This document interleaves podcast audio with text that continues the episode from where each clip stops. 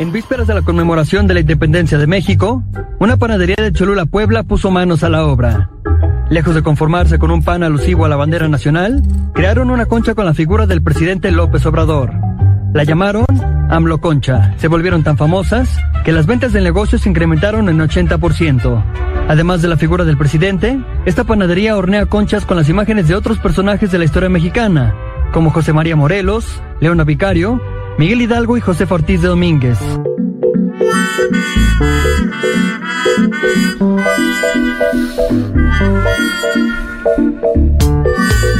Queríamos sin AMLO, ¿no?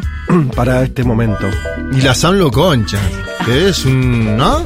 Dice que acá, mira, estuve buscando, porque claro, uno. eh, ¿No? Trabajamos de periodistas, de, de- a noticiarnos de lo que Ajá. son la- las cuestiones culturales. Si existe un pan de dulce que en México ha logrado convertirse en parte de la tradición gastronómica del país, es la concha.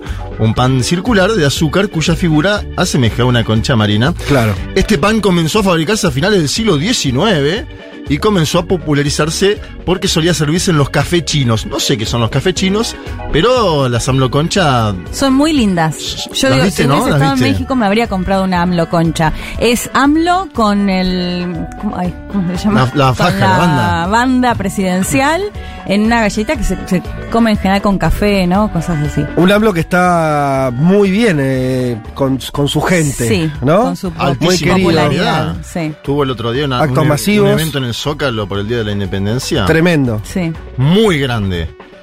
Y nadie discute que va a ganar Morena en las próximas presidenciales, digamos. ¿Viste cuando hay una, Sí. hay una seguridad? Sí. Sí. Salvo que exista una catástrofe. Además, Juanma, pensaba en esto que decías la otra vez de Brasil y la encuesta de las toallas, ¿no? Si compran Sí. más toallas de Bolsonaro. Bueno, Ah, si bueno. compraron más, decía que creció un 80% la Claro. compra de estas El- AMLO si en- concha, también puede Si ser en Brasil es un el data indicador. toalla, acá sería ¿no? el, el data concha, podríamos decirlo. No quiero caer en la Polémico. chabacanería, pero. Ahí va. Estamos defendiendo el derecho a ser libre. Uma rígida política de controle da natalidade. I asked one of the top people in China. I'm going to deliver Brexit. Dicen que yo soy el presidente pobre. Pobres son los que quieren más. The International Monetary Fund is also. Nuestra gran nación, que viva México.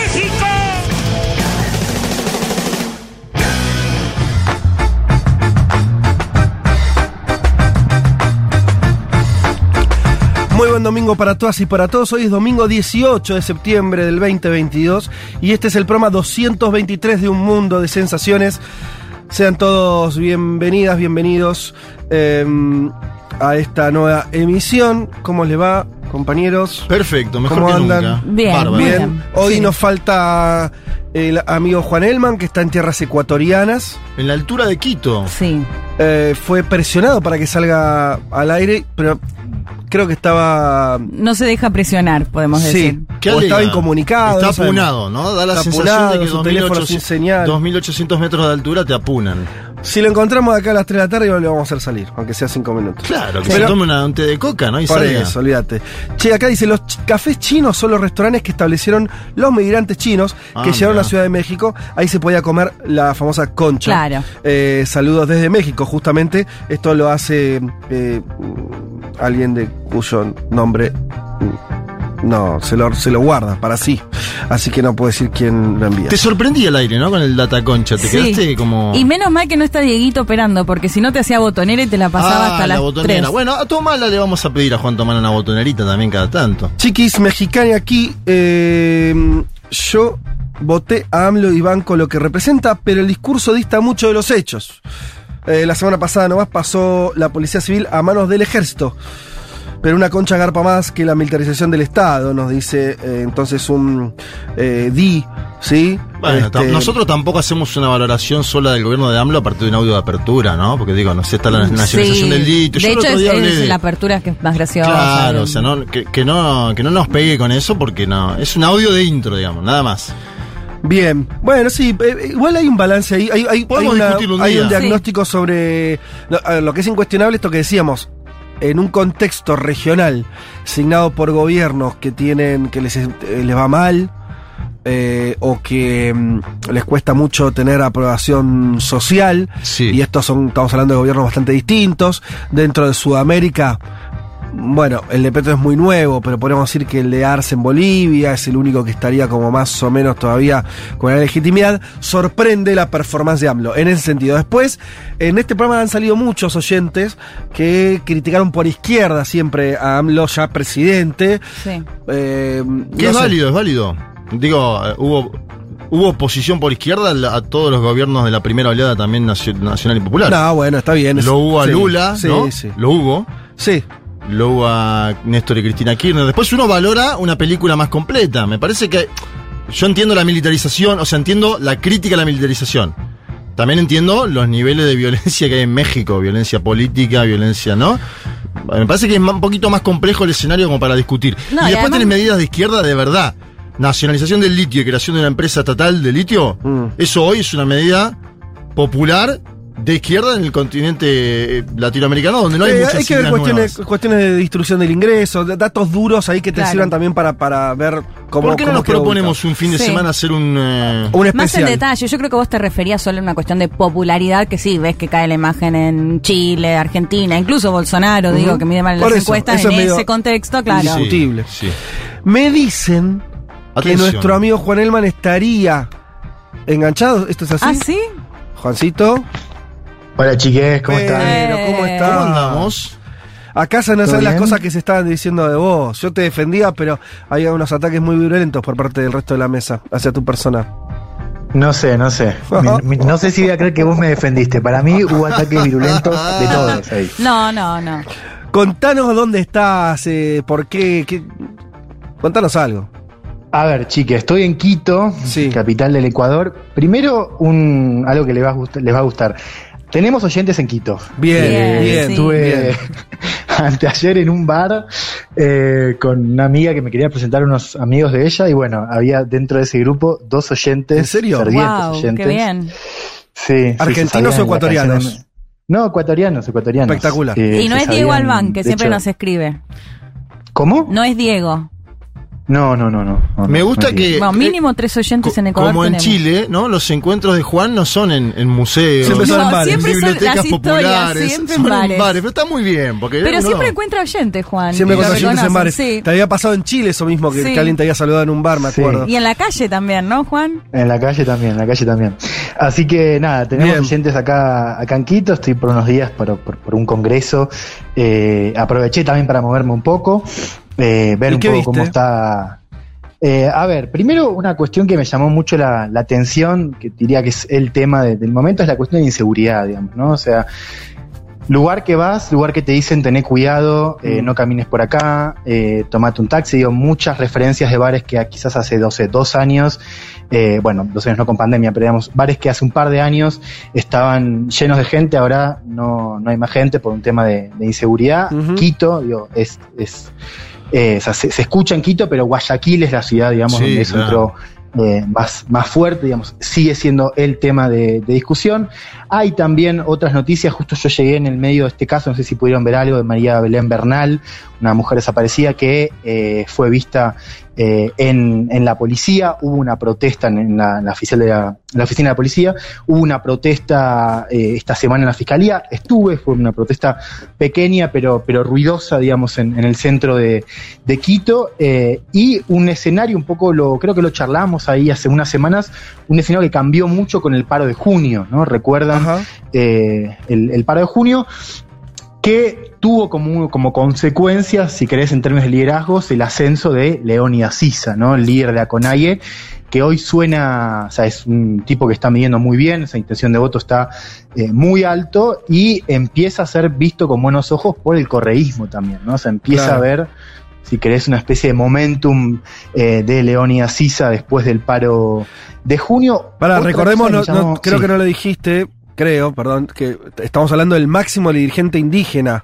Sí, de la de- Confederación sí. de Y es- Nacionales Indígenas. Claro, vos, vos, eh, hablabas de, de, la, de, de junio, estabas hablando de, un alzamiento, eh, de un paro activo, cortes de rutas y demás, que terminó una negociación con el gobierno. Triunfante el para el gobierno, movimiento indígena. Claro, donde el gobierno cedió posiciones, ¿no? O sea, fue un, fue un acuerdo eh, que, que ISA pudo presentar con, como, Mm. con orgullo, ¿no es cierto? Entonces supongo que tiene que ver con todo eso, lo que vos estás contando de, de esa popularidad y, y alguien que tiene que y lo, lo otro que recordaría es que en la famosa elección presidencial donde termina ganando el banquero Lazo, Isa fue alguien contrario, llamó a votar de hecho por el candidato Arauz. correísta. Entonces vos ahí es donde estás viendo toda esa, esa articulación nueva con, con la izquierda. Sí, Bien. Sí, total. De hecho, yo lo entrevisté a Isa el jueves, estuve hablando un- casi una hora con él. Ah, qué interesante. Y, y me llamó la, la atención que, que, bueno, él, eh, si bien es reticente por hablar de- del correísmo, digamos, dentro de la mesa de diálogo que él está impulsando, digamos, construyendo un,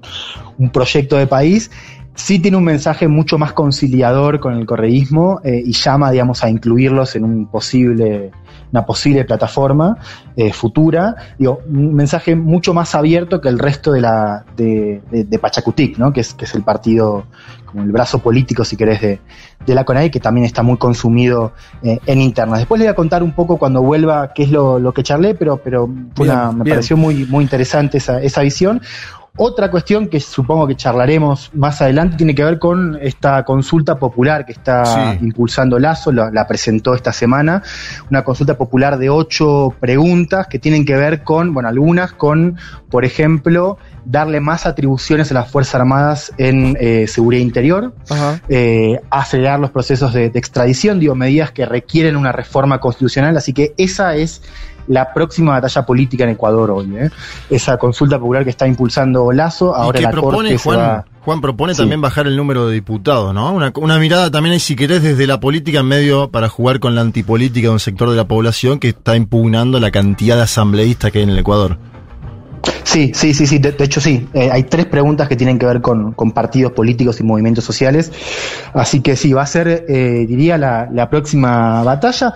Una ciudad que está en campaña, porque en febrero hay elecciones. De hecho, el candidato del correísmo es Pavel Muñoz, que fue entrevistado nuestro hace, Sí, hace un par de semanas.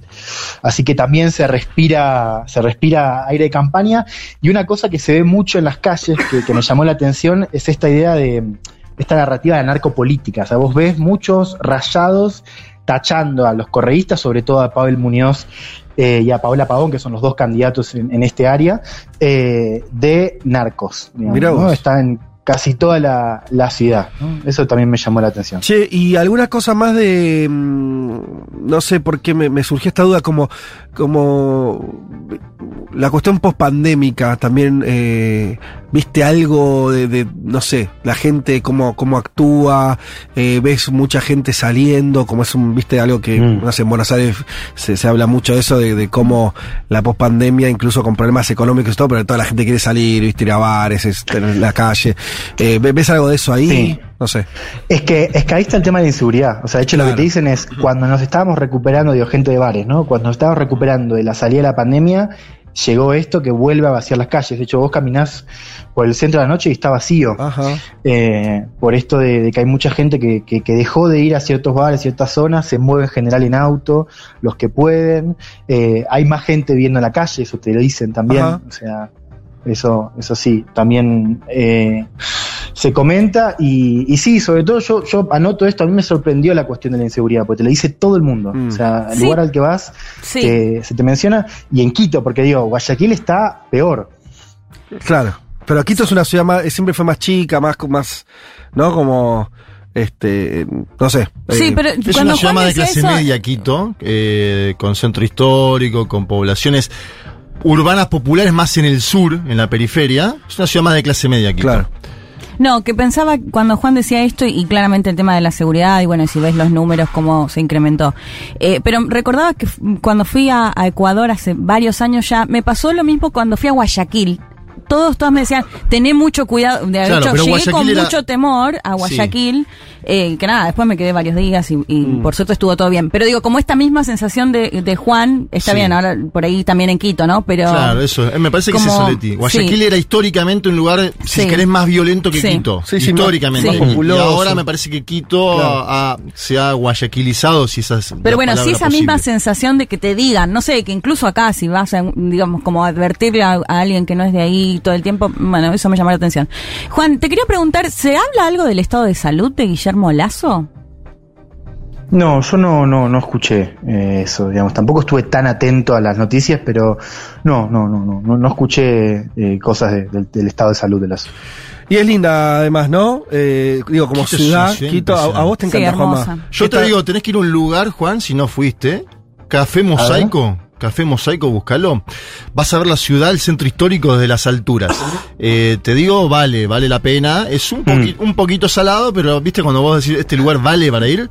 Vale, la pena, vale la pena. Sí. No, es increíble Quito, la verdad. Estaba pensando en la superioridad eh, estética y moral de la ciudad montañosa, ¿no? Sí, que, tiene vistas por todos Claro. lados y a la noche está todo iluminado. Bueno, pasa en La Paz también, ¿no? Que tenés vistas por todos lados. Sí. Así que no, la, la ciudad me encantó, yo no conocía, la Mm. gente es genial. eh, y bueno, llevo, llevo algunas puntas después para que charlemos, en una columna de Juanma o, o en la mesa eh, sobre este escenario que está bastante convulso también, ¿no? Mm. Eso me, me llamó la atención. O sea, se está, yo les decía, hay campaña porque hay elecciones en febrero, pero de todas maneras se siente en la calle, o sea, los rayados, las discusiones, eh, la, la plaza del centro llena de gente a los gritos, digo, hay, hay Ajá. un clima ahí que, Hay crispación. que está abierto, sí, sí, total. A total, pesar de que falta de- bastante para las presidenciales, como tres años, ¿no? Algo así, o dos. Sí, Sí. Para las presidenciales falta, eh, pero bueno, ahora se empieza a, a jugar, digamos, el, el futuro del escenario en esta elección de febrero.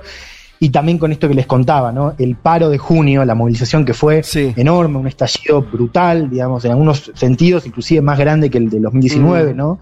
Eh, en algunos sentidos. Así que no, eso también está influyendo en esta, en esta discusión, un país que se está moviendo y un ejecutivo débil, ¿no? Un poco también lo, lo charlábamos, ¿no? Un tipo que tiene lazo un poco más de un año de gobierno y sin embargo eh, se lo ve frágil, ¿no? Así Claro. que nada, también vamos a ver qué pasa con esta consulta popular que les contaba hace un rato. Bueno, Juan, eh, desde Quito entonces ahí a pasarla bien. Eh, ¿Cuándo volvés? Eh, hoy ya estoy volviendo. ahora Ah, ya estás ahí casi Ah, con un pie en el avión. claro. Bueno, Sí, sí, ¿Hiciste Guayasamín, la casa museo? Sí, ayer. ¿Y qué te pareció? Me, me pareció fabuloso, la ¿Viste verdad lo que que, es? Qué, qué- qué pintor, ¿no? No, sí, sí, increíble. La obra de él es, es, eh, extraordinaria. Yo no, no la conocía muy poco. eh, me sorprendió eh, realmente. La casa es, es increíble. Y no, y también me sorprendió eso que es una figura. Yo no, no, no lo tenía en una figura de la izquierda continental. Digo, Claro. con, con, Clave- con García Márquez, con Fidel, con Sí, sí, Chávez. claro. eh, tenías obras dedicadas a las madres de, de Plaza de Mayo en, en la, en la casa. Así que también me, me- me llamó la atención por ese lado.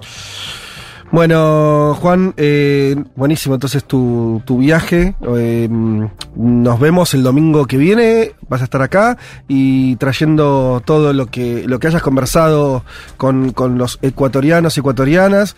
Eh, y está bueno así tener de Sí, primera claro, mano registros, registros y El temperaturas. termómetro. Exactamente, el termómetro. Bueno, Juan, pasala bien, volé sano y salvo y te esperamos acá el domingo que viene. Abrazo, chiques. Los veo el domingo. Beso. Federico Vázquez, Juan Manuel Carr Leticia Martínez. y Juan Elman. Un mundo de sensaciones. De la invención de la rueda A las stories de Instagram.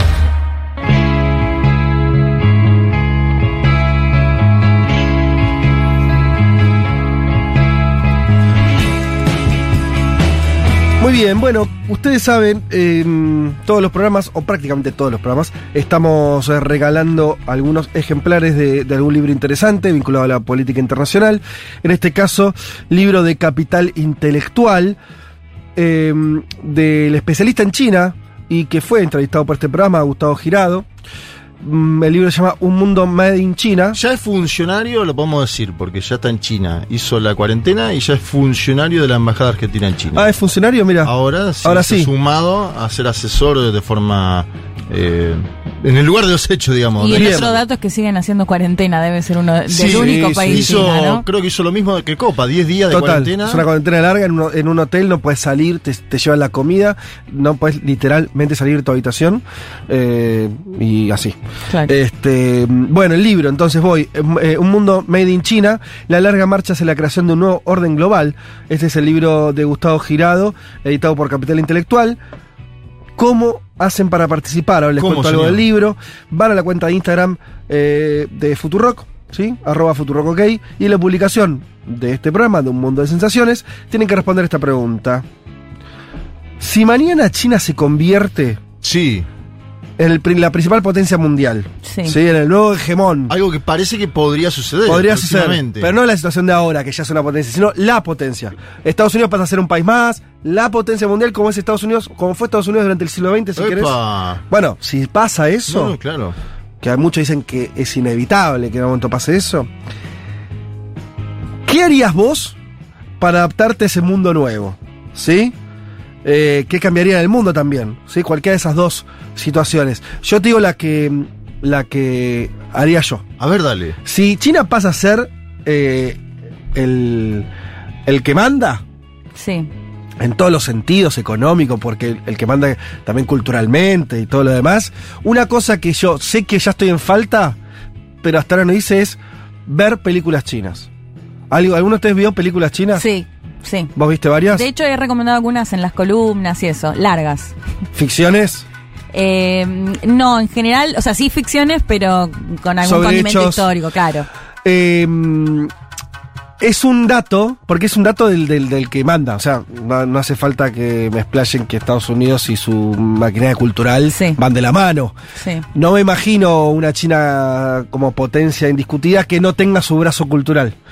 Entonces yo me, empecé- me empezaría a poner a tono por ese lado, por el lado cinematográfico, Hmm. que ya de tener un enorme recorrido y mi ignorancia hace que no... no Dice bastante igual todavía. que no, ve- que no solo no veamos, sino que no estén en los catálogos. Porque Total. vos entras en Netflix y Sí. pones. China y no aparece Exacto, nada. de Y hecho ya entró la me ha India. costado Ya entró la Ya India, entró India, pero claro. no todavía China. Y no, porque Sí. también aprovechan Eh. la disputa interna de Ahí va. Y yo creo que va más por el lado cultural, sí, claramente. Consumir series chinas también, ¿por qué Sí. no? Música, Música china, aprender, ¿no? El chino mandarín. Pero llegarías Dice a que es eso. muy difícil aprender el chino mandarín, ¿no? Parece que es muy Eh, Y cuando ya es otro alfabeto, yo estuve un tiempo aprendiendo árabe que les conté, Sí. y claro, es todo un proceso hasta que recién aprendes, digamos, cada letra nueva. O sea, Es eso ya te lleva mucho tiempo. Nos pueden también escribir al 1140 66 000, 1140 66 000 y también responder ahí entonces esta consigna. Si mañana China se convierte en una potencia, en la potencia, digamos así, ¿cuál sería tu forma de adaptación a ese mundo con otras reglas? ¿Sí? Comida china también. Y que no sean cosas hablar. papeloneras, tipo lo que hizo Macri, que le ¿Qué mostró. hizo? ¿Te acuerdas cuando le mostró el gol de tiro libre a Xi Jinping? Pero eso no es adaptarse. Sí, se quiso adaptar como diciendo, mirá, quiero ser tu amiguito. ¿Te acordás? Sí, Como mm, medio papelonero, no me gustó. sí. Y, ropa, ropa china también, ¿no? Te estoy pensando como en las cosas ¿Y re yankees que tenemos. china? Bueno, claro, eh, mira, fíjate eso qué característico, porque yo tengo puesta una, una banda norteamericana. Sí, claro. Vos tenés puesta California. Claro, Sí. pero ¿Viste que claro, chicos. Lo cultural es Total, increíble. y yo Te tengo una remera Deberíamos tener en una que diga también. Beijing. Una cosa que empezaría a hacer, Sí. lo haría, lo haría. eh, por ahí cambiamos el, el año, el año y listo. Ah, Nos adaptamos al año nuevo chino y a la mierda. Atención, no, la otra es lo- los dos, meter doblete. Mete Claro, doble- dos años. festejo, me encanta. Esa está buena porque se van al interior ellos. ¿Viste? Aprovechan medio de para pasar con la familia. Sí. Y está bueno eso. Por ¿Y eso esa son una cultura que se regalan ositos y todo eso? Eso no sé cómo es. No sé exactamente, digamos, a qué responde, pero por ejemplo, sé que vas a algo de la embajada y les regalan unos ositos, no sé, tendríamos que hablar con alguien Bien. que sepa específicamente qué, qué significa. Contanos entonces vos cuál es tu forma de adaptación. Eh, lo- las dos mejores respuestas se llevan entonces dos, eh, cada uno un ejemplar de eh, Un Mundo Made in China de Gustavo Girado, que después eh, durante el programa cuento un poco más de qué se trata, porque es muy interesante, porque es un libro que yo ya estaba un poco cansado de los libros que hablan de China. Sí. En términos genéricos. Entonces empiezan a contar que cómo llegó China, que entonces China es un país muy grande. Este va mucho más al hueso en un tema, te diría hasta- específico, y, y es hasta. El libro eh, es hasta. mm, eh, como que hay que ponerle un poco de ganas, pero tiene una, una razón. La voy a contar un rato nada más para que se entusiasmen en conseguir este libro. Dicho todo esto, eh, ¿qué hacemos, productora? Nos vamos entonces a escuchar eh, una canción, en este caso a Natalia Lafourcade haciendo Tierra Querida. Volvemos y arrancamos eh, con el programa. Tierra querida que tanto me has regalado. De la mañana tus besos, y aliento. Un mundo de sensaciones. Vázquez, Carg, Elman, Martínez. Ver las cosas desde un rincón del mundo te da otra perspectiva.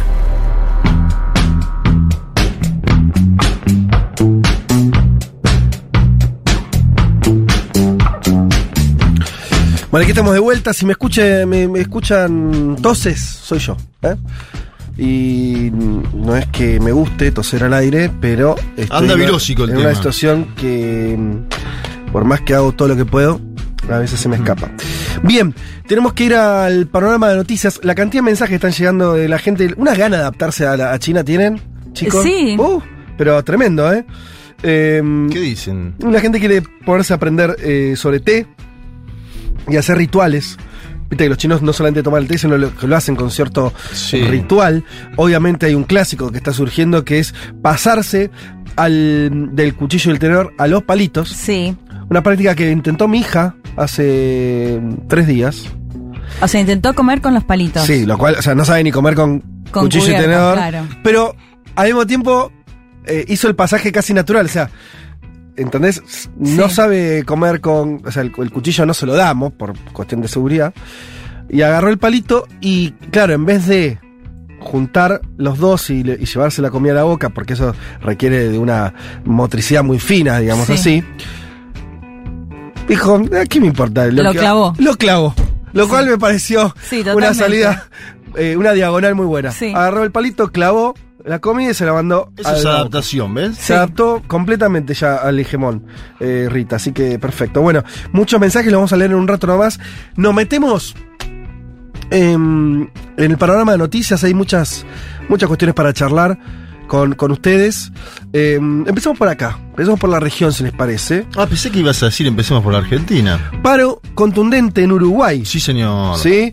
De, contra la política de ajuste del gobierno de derecha de Luis Lacalle Pou, un paro de eh, la central sindical, de la PIT-CNT. Em, bueno, el reclamo era mejoras salariales, mayor presupuesto para vivienda y educación, rechazo al modelo de desigualdad. Es el cuarto paro general desde que asumió la calle, o sea, es un, eh, una constante, por así decirlo, para decirlo mejor.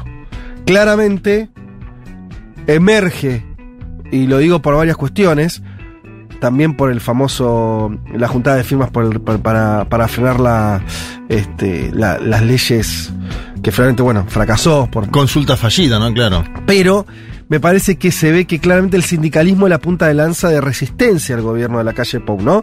Tanto por estos paros, por esa, esa juntada de firmas, me parece que eh, es un poco lo que, lo que estamos viendo, ¿no? La resistencia social al gobierno de la calle tiene en el sindicalismo uruguayo, me parece un, un punto muy, muy importante. Pero porque ahí hay algo, Fede, una tendencia latinoamericana, te diría, que es que las economías de los países crecen, pero la gente no llega a fin de mes. Claro. Entonces ahí tenés una, una cuestión que, es decir, crece Uruguay a niveles prepandémicos, pero está complicado comprar insumos básicos y la canasta básica. Entonces me parece que viene por ahí el, el lado de esta generalización de los paros, que después hay que analizar, ¿no? Cuánto impacta de forma positiva o negativa dentro de lo que es eh, la valoración del gobierno. No me queda claro a mí eso.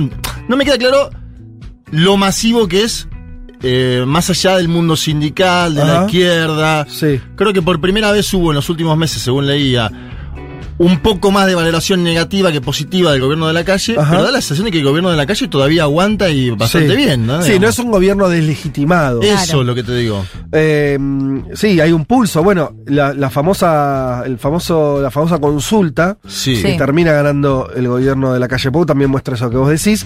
Pero al mismo tiempo me parece que es importante también que en un país, además de la disputa política entre los partidos, exista organización social que también pueda, Claro. en un contexto con más o menor apoyo, esto como decís, bueno, más allá de la, de la coyuntura política, que defiende intereses. En ese caso, eh, me parece que es importante lo de PINCNT plantándose. Desde el Ejecutivo, el secretario de Presidencia, Álvaro Del- Delgado, salió a criticar, obviamente, eh, era obvio, la, la medida, y dijo, el PIT-CNT hace un paro general contra un anteproyecto de reforma de la seguridad social, que es un poco lo, lo que venía, eh, lo- que des- despertó el llamado al paro. Todavía no hay proyecto, todavía no hay reforma, pero sí hay un paro que perjudica a los que quieren estudiar y trabajar. Aunque pongan el palo en la rueda, la rueda va a seguir girando, ¿sí? Eh, claro, uno lee estas cosas desde Argentina y parece todo un diálogo casi de caballeros, como se trata. Viste que todavía Uruguay mantiene de cierta forma, Sí. por más que para los modos uruguayos hay toda una este, una discusión política mucho más elevada del tono de lo que venían siendo, eh, desde aquí por lo menos se ve también más tranqui todo. Pero bueno, ese es un poco la, lo que ocurrió esta semana en Uruguay con, este paro.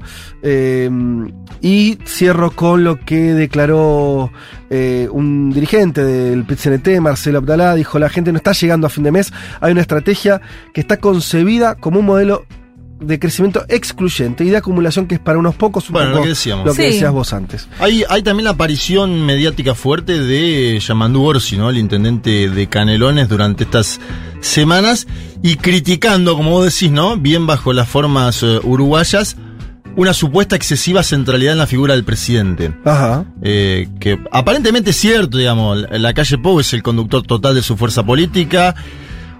Cuando vos nombrás a Delgado, que puede ser un posible Sí. Tiene menos alcance que la figura de Sí. la calle y demás. Pero bueno, esto de la centralidad en la figura del presidente me parece que es un fenómeno latinoamericano. Recordemos que en Uruguay no hay reelección eh, consecutiva. inmediata. Exacto. Tiene que dejar, tiene que pasar un periodo en el medio. Sí, tiene que apostar por un delfín, entre comillas, y esperar que no gane el Frente Amplio. Y a Orsi te lo marco porque Orsi y Carolina Cose son las dos personas que más eh, posibilidades tienen de acceder a ser candidatos. Creo que deberían ir a una interna, creo que irán a una interna. Orsi, candidat- eh, intendente de Canelones, Carolina Cose, intendenta de Montevideo. Bueno, seguiremos de cerca también eh, los amigos y amigas uruguayos y uruguayas que nos quieren contar un poco cómo está la situación, escríbanos, eh, los leeremos. Otra, nos, si quieren nos quedamos en América Latina Sí. y justamente decíamos que en Uruguay no hay reelección inmediata, eh, en un país en el que no había reelección eh, tampoco, era El Salvador. ¿Y qué Pero, pasó? Mm. eh, Nayib Bukele, el presidente de, de ese país, anunció, ¿sí? por un discurso eh, también, eh, en realidad que era a propósito de la independencia de ese país, anunció que después de discutirlo, dijo con mi esposa Gabriela y mi familia, le anuncio al pueblo salvadoreño que he decidido que seré candidato a la presidencia de la República. ¿Sí? Eh, claro, si bien la constitución tiene un artículo donde prohíbe la, la reelección en ese país, eh, desde el año pasado ya que está permitida la reelección, por eso él tuvo que solamente anunciar que se iba a presentar, porque el, eh, la Corte Suprema, la sala constitucional de la Corte Suprema lo habilitó, ¿sí? Algo similar a lo que ocurre en otros países, me acuerdo. Bolivia. Bolivia mismo, donde pasó eso mismo en, eh, con Evo Morales. Eh, así que bueno, esa es la, la novedad respecto al Salvador. Por supuesto que saltaron muchos constitucionalistas a decir que, que no se puede, porque efectivamente la constitución en su texto lo prohíbe. Eh, también esto sirvió para mm, que varios sectores políticos reforzaran esta idea de que eh, en El Salvador eh, el, poder judicial es un poder que, que ahora responde de forma muy, muy lineal a, a Bukele. Yo vi, ustedes saben que tengo una posición ambivalente, por lo menos no soy, no he condenado ni he etiquetado, así le diría todavía, a Nayib Bukele, en términos, en, mu- en muchos términos.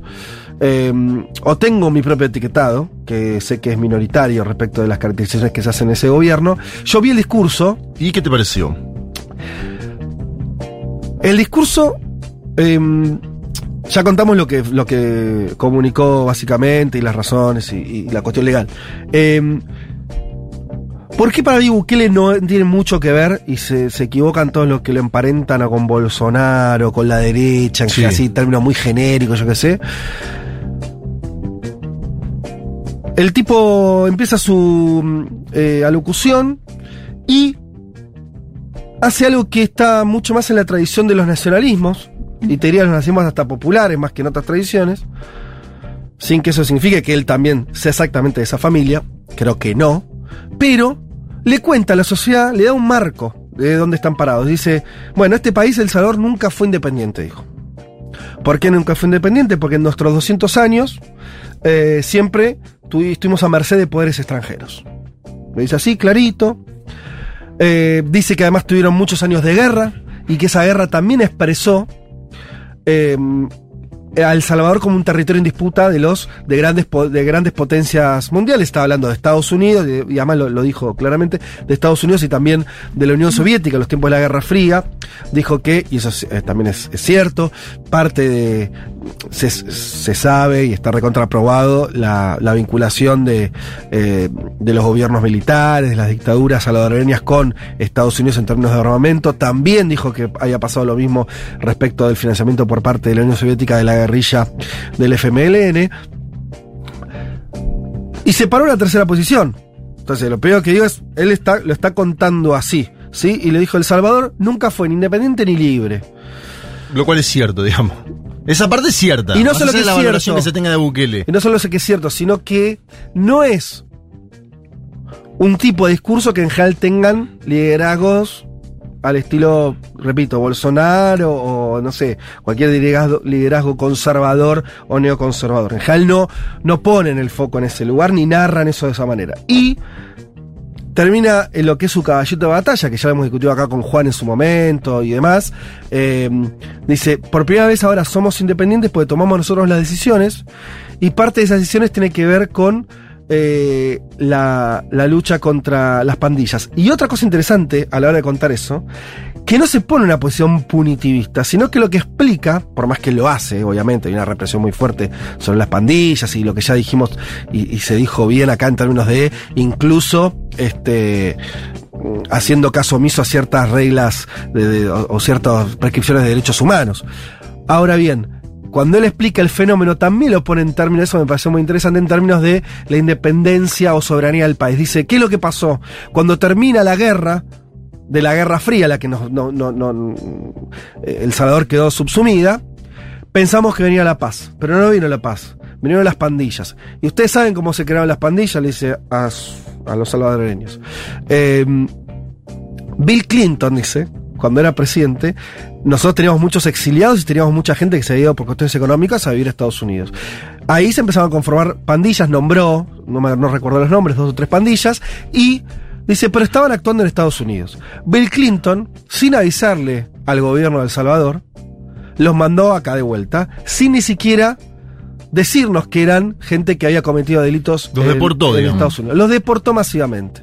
Y a partir de ese momento, el- la- las sedes de las pandillas pasan a estar ya en El Salvador y generando todo lo que es el, el crecimiento de la violencia del país y demás. Quiero decir, esa interpretación política de lo que es el fenómeno de las pandillas y demás, que al fin la lo, lo politiza y lo ponen en términos también de soberanía, me parece por lo menos una, una lectura eh, interesante y que no, no remite solamente a eh, tenemos una manzana podrida que hay que extirpar en nuestra sociedad, sino que lo está explicando en términos políticos. Sí. Me Ahora, parece bastante más elevado de lo que es la medida de cualquier discurso de la derecha regional. Yo no Sí, veo no. a la dirigente de la derecha haciendo este tipo de análisis. Solamente digo eso. No, y son situaciones muy particulares. Antes hablábamos de México, ¿no? Y la militarización que denunciaban algunos oyentes en México. Me parece que este caso también da cuenta de algo similar, un estado de excepción desde marzo, ¿no? De este año, un estado de excepción desde marzo de este año. 52.000 personas detenidas, una parte de las pandillas sin lugar a dudas, porque hubo una confrontación grande de Bukele, también denuncian que hay, es un poquito más extendido, ¿no? Esas detenciones. Son países muy peculiares y particulares, me parece que hace bien en poner como la diferencia en decir el discurso Claro. es diferente. Ahora, la acción también es una acción a estudiar y a analizar, ¿sí? Sí, que, Eh, que es difícil, digamos, etiquetarlo. O sea, comparto esto, ¿no? Etiquetarlo o compararlo incluso con Bolsonaro. Porque de hecho, me, me acuerdo, lo contamos acá cuando hicimos el perfil, ¿no? Eh, Bukele sube por izquierda y sube con el Frente Martí porque de hecho le había hecho la campaña, Sí. le había ido muy bien. Digo, no es alguien que surge además de, de la, de, de la derecha. Y que tiene una postura, de hecho, me acuerdo cuando también leímos su tweet, ¿no? Esto cuando se conoció que Estados Unidos restablecía una cierta vínculo con Venezuela, ¿no? Y termina diciendo, bueno, Estados Unidos es quien dice qué Sí. gobierno es bueno y qué gobierno es malo y, y cuando le conviene, bueno, una cosa por el estilo. Digo, tiene esas cuestiones, si se quiere, me parece, en política exterior y, y particularmente con Estados Unidos, porque también es un Estados Unidos que lo viene criticando muy fuerte a Bukele por esto de no respetar el poder judicial eh, y demás. Pero después, en términos económicos, me parece que es mucho más liberal. De hecho, hemos contado incluso lo de la moneda, se me fue el nombre Bitcoin, ahora, de la- Bitcoin. del Bitcoin. Digo, bueno, ni hablar en materia de derechos humanos Sí. y todo esto, lo de las pandillas que les dice a los pandilleros, si ustedes siguen atacando, no les doy de comer a los que tengo en la cárcel.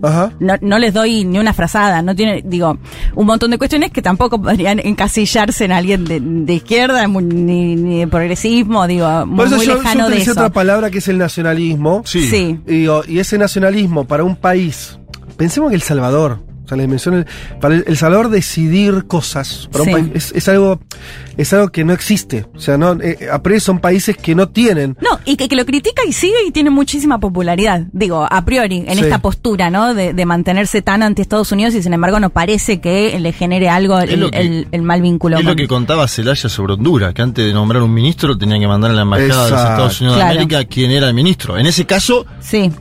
totalmente lo comprendo a Nayib Bukele decir no tenemos que hacer eso, tenemos que ir por una salida nacional donde yo pueda designar a quiénes van a ser mis ministros, digamos, una cuestión tan básica como esa que en Centroamérica sigue siendo tan discutida, ¿no? Totalmente. Eh, obviamente que se, que, que- que se discuten muchas cosas. Obviamente, una que por lo menos hoy, hay ahora que ver mañana, está todo esto de que eh, se lo di- muchos dicen, no, bueno, ahora Bukele va a empezar a, a tener este, medidas más eh, dictatoriales y demás. Eso habrá que verlo. Por ahora, todas las reformas que hizo fueron dentro del esquema eh, jurídico de su país. Quiero decir, incluso cuando se dice Bukele removió la Corte Suprema, sí, lo hizo con una mayoría en el Congreso, que es la forma en que se remueven los jueces. O sea, no hay nada para decir, ¿eh? En términos de estructura legal. Sí, después vos podés decir, ah, bueno, sí, pero creo que había sacado un decreto en el cual jubilaba a gran parte de la corte, venía por ese lado el, la No, no, pero tenía, tuvo dos tercios del. Sí, sí, en la elección Congreso. ganó, ganó claramente el partido de Bukele eh, para la Además que ganó la elección en el Congreso, tiene una mayoría, eh, de hecho lo dijo Sí, ayer. sí, de la elección. Recontras, mayoría, o sea, de, de, de mayor a dos tercios. Sí, sí, que en sí. cualquier país te permite hacer casi cualquier cosa, eso es lo que estoy diciendo, ¿no? Sí. Eh, es así. Eh, ¿Qué les iba a decir? Lo del Bitcoin también era un intento de salida nacional en un punto. Bueno, lo dijimos acá. Salió mal, en un- me parece. o no, por ahí es muy, muy veloz para valorar, porque va a un año y pico. Pero No, lo, lo dijimos acá que es un país que no tiene moneda y que sus posibilidades de soberanía monetaria, de vuelta, sí, están más que limitadas. Sí. Eh, y que además no es Brasil que dice vamos a crear una moneda latinoamericana, No, no. porque claro, por eso tenés No, una no. espalda enorme. Claro. Vos siendo. El Salvador no tenés esa espalda. Totalmente. Eh, pero bueno, veremos cómo evoluciona. Por supuesto que esto se, se, eh, se- se empasta, por esto que decía bien Leti, alguien que surgió de las filas de, de un partido de izquierda y que hoy se para en un lugar donde critica tanto a la derecha de su país Sí. como a la izquierda, los dos partidos. Sí. Pasa que él viene justamente, él tuvo el poder para... eh, reconfigurar el sistema político. Entonces, eh, había dos partidos que se turnaban las presidencias de hacía 20 años y Bukele los arrasó. Entonces, bueno, claro. Y se para en un lugar donde no quiere ser heredero de ninguna de esas tradiciones. Por eso yo remarco lo que Sí, decía ayer. igual, bueno, subió por la izquierda, después salió alguien de, de derecha, digo, como que fue ahí también hasta llegar a Sí. donde está ahora, ¿no? Por- es que es algo también, por eso hablo de vuelta del nacionalismo, para Sí. usar una herramienta que nos sirva para entender. Sí. En Latinoamérica, los nacionalismos, el propio Perón en Argentina, Vargas en Brasil y demás. Chávez.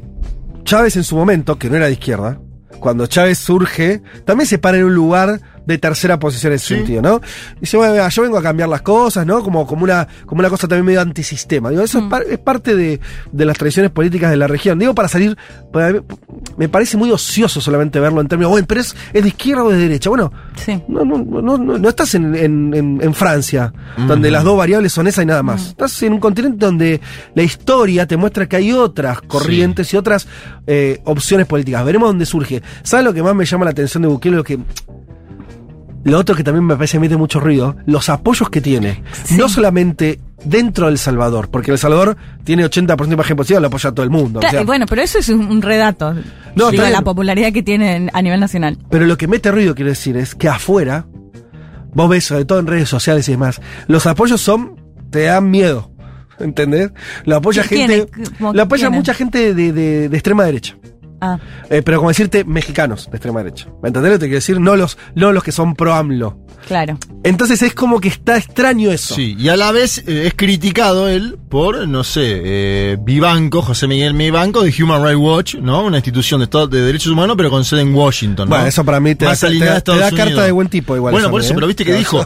Por eso te digo, los adversarios a veces te definen también. Y en Sí. este caso es peculiar Por eso es difícil encasillarlo. Es No, muy difícil, es El- muy difícil. Vivanco dijo, absolutamente predecible, este fue siempre el plano original, hoy surge un nuevo Chávez. Bueno, por eso, hay que ver. No, no sé qué significa eso, pues no, las lecturas de Ibanco se me parecen... eh, Sí, pero supongo que tiene que ver con el tema de las pandillas, sobre todo. No, en la Constitución. Él dice, el, el plan original fue siempre eh, tener un nuevo periodo presidencial, Ah, hacer un por esto cambio constitucional y ir hacia, comillas, comillas, el socialismo. Que Sí. no, no creo que sea tampoco el plan de Bukele. ¿eh? no, Che, no una reelección, ni siquiera una. Bueno, es que, ¿sabes lo que hizo Bukele también? Que te- era bastante lógico. El tipo dice, se puede leer, dice, todos los países que tienen reelección. Sí. Dice, y también otra lectura que es política, escuchen esto. Él nombra, fue, fue vivo, dice, nombró a los países que son parte del Fondo Monetario, que tienen reelección. Son todos. Sí. Sí. Salvo Corea. Yo no sabía, no tiene reelección. El resto de todos los países, que son todos países desarrollados, dice, Bukele dice, estoy hablando de países desarrollados. Hmm. Y agrega algo, que para mí también hay un punto ahí. Dice, qué extraño que todos los países desarrollados tengan reelección, muchos indefinida, y sea en nuestra región donde hay muchos casos de países que no la tienen, o la tienen con dificultad. Es verdad. Y es cierto. Es verdad. Es que Es esto que decíamos de, estrictamente A la de- vez- de Uruguay y Chile también, que tiene esto de la Exacto. reelección que no puede ser consecutiva Total. también. A la vez es el mismo Bukele, digo, como también para ponerle grises al, al lugar, ¿no? Que llamó dictadores a personas ambivalentes como Juan Orlando Hernández Sí. y Daniel Ortega, Sí. porque lograron también, a través de mecanismo judicial, acceder a nuevos mandatos, a postularse a nuevos mandatos. Y es lo que está haciendo él ahora.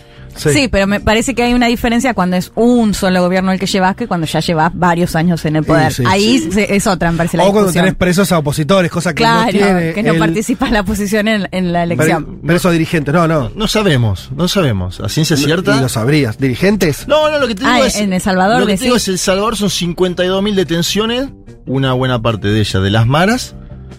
Mm, A mí no me queda claro que sea solo contra las maras, pero no, bueno. está, está claro es que una van discusión y- un poco más amplia. Si, si hubiese dirigentes, conoceríamos Lo los nombres de los dirigentes. ¿sí? Infobae te, hubi- te hubiera avisado. No te preocupes que te hubiera puesto un aviso grande. Bien, bueno, hasta ahí entonces la- las novedades de América Latina. Nos queda un segundo eh, momento de, de panorama porque tenemos también... Ah, ahora comento algo más de la región, eh, pero tenemos todo lo que tiene que ver con eh, guerras nuevas que surgen por ahí, ¿no?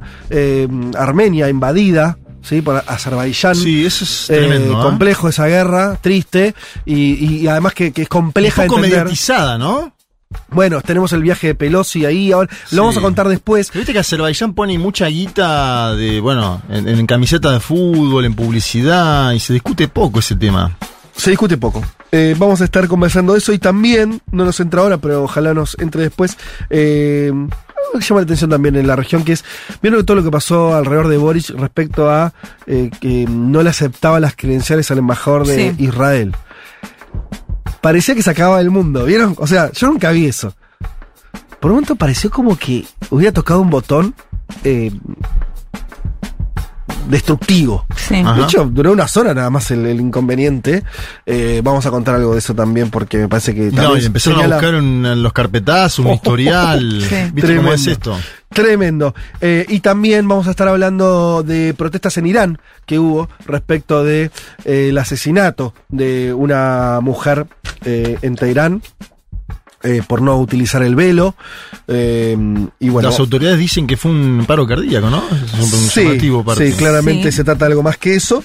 Eh, y tenemos también la- unas reuniones de, este, de Putin con Xi Jinping. Bueno, Yo cuando tiene lo de Boric me gusta porque vamos a hablar un poco de la vuelta de Piñera al escenario político chileno. Volvió Piñera. Volvió Piñera esta semana y opinó de todo. Aquí no se va nadie. Y nosotros tampoco. Después de esta pausa venimos y nos podemos hablar de Brasil con Juan Manuel Carga.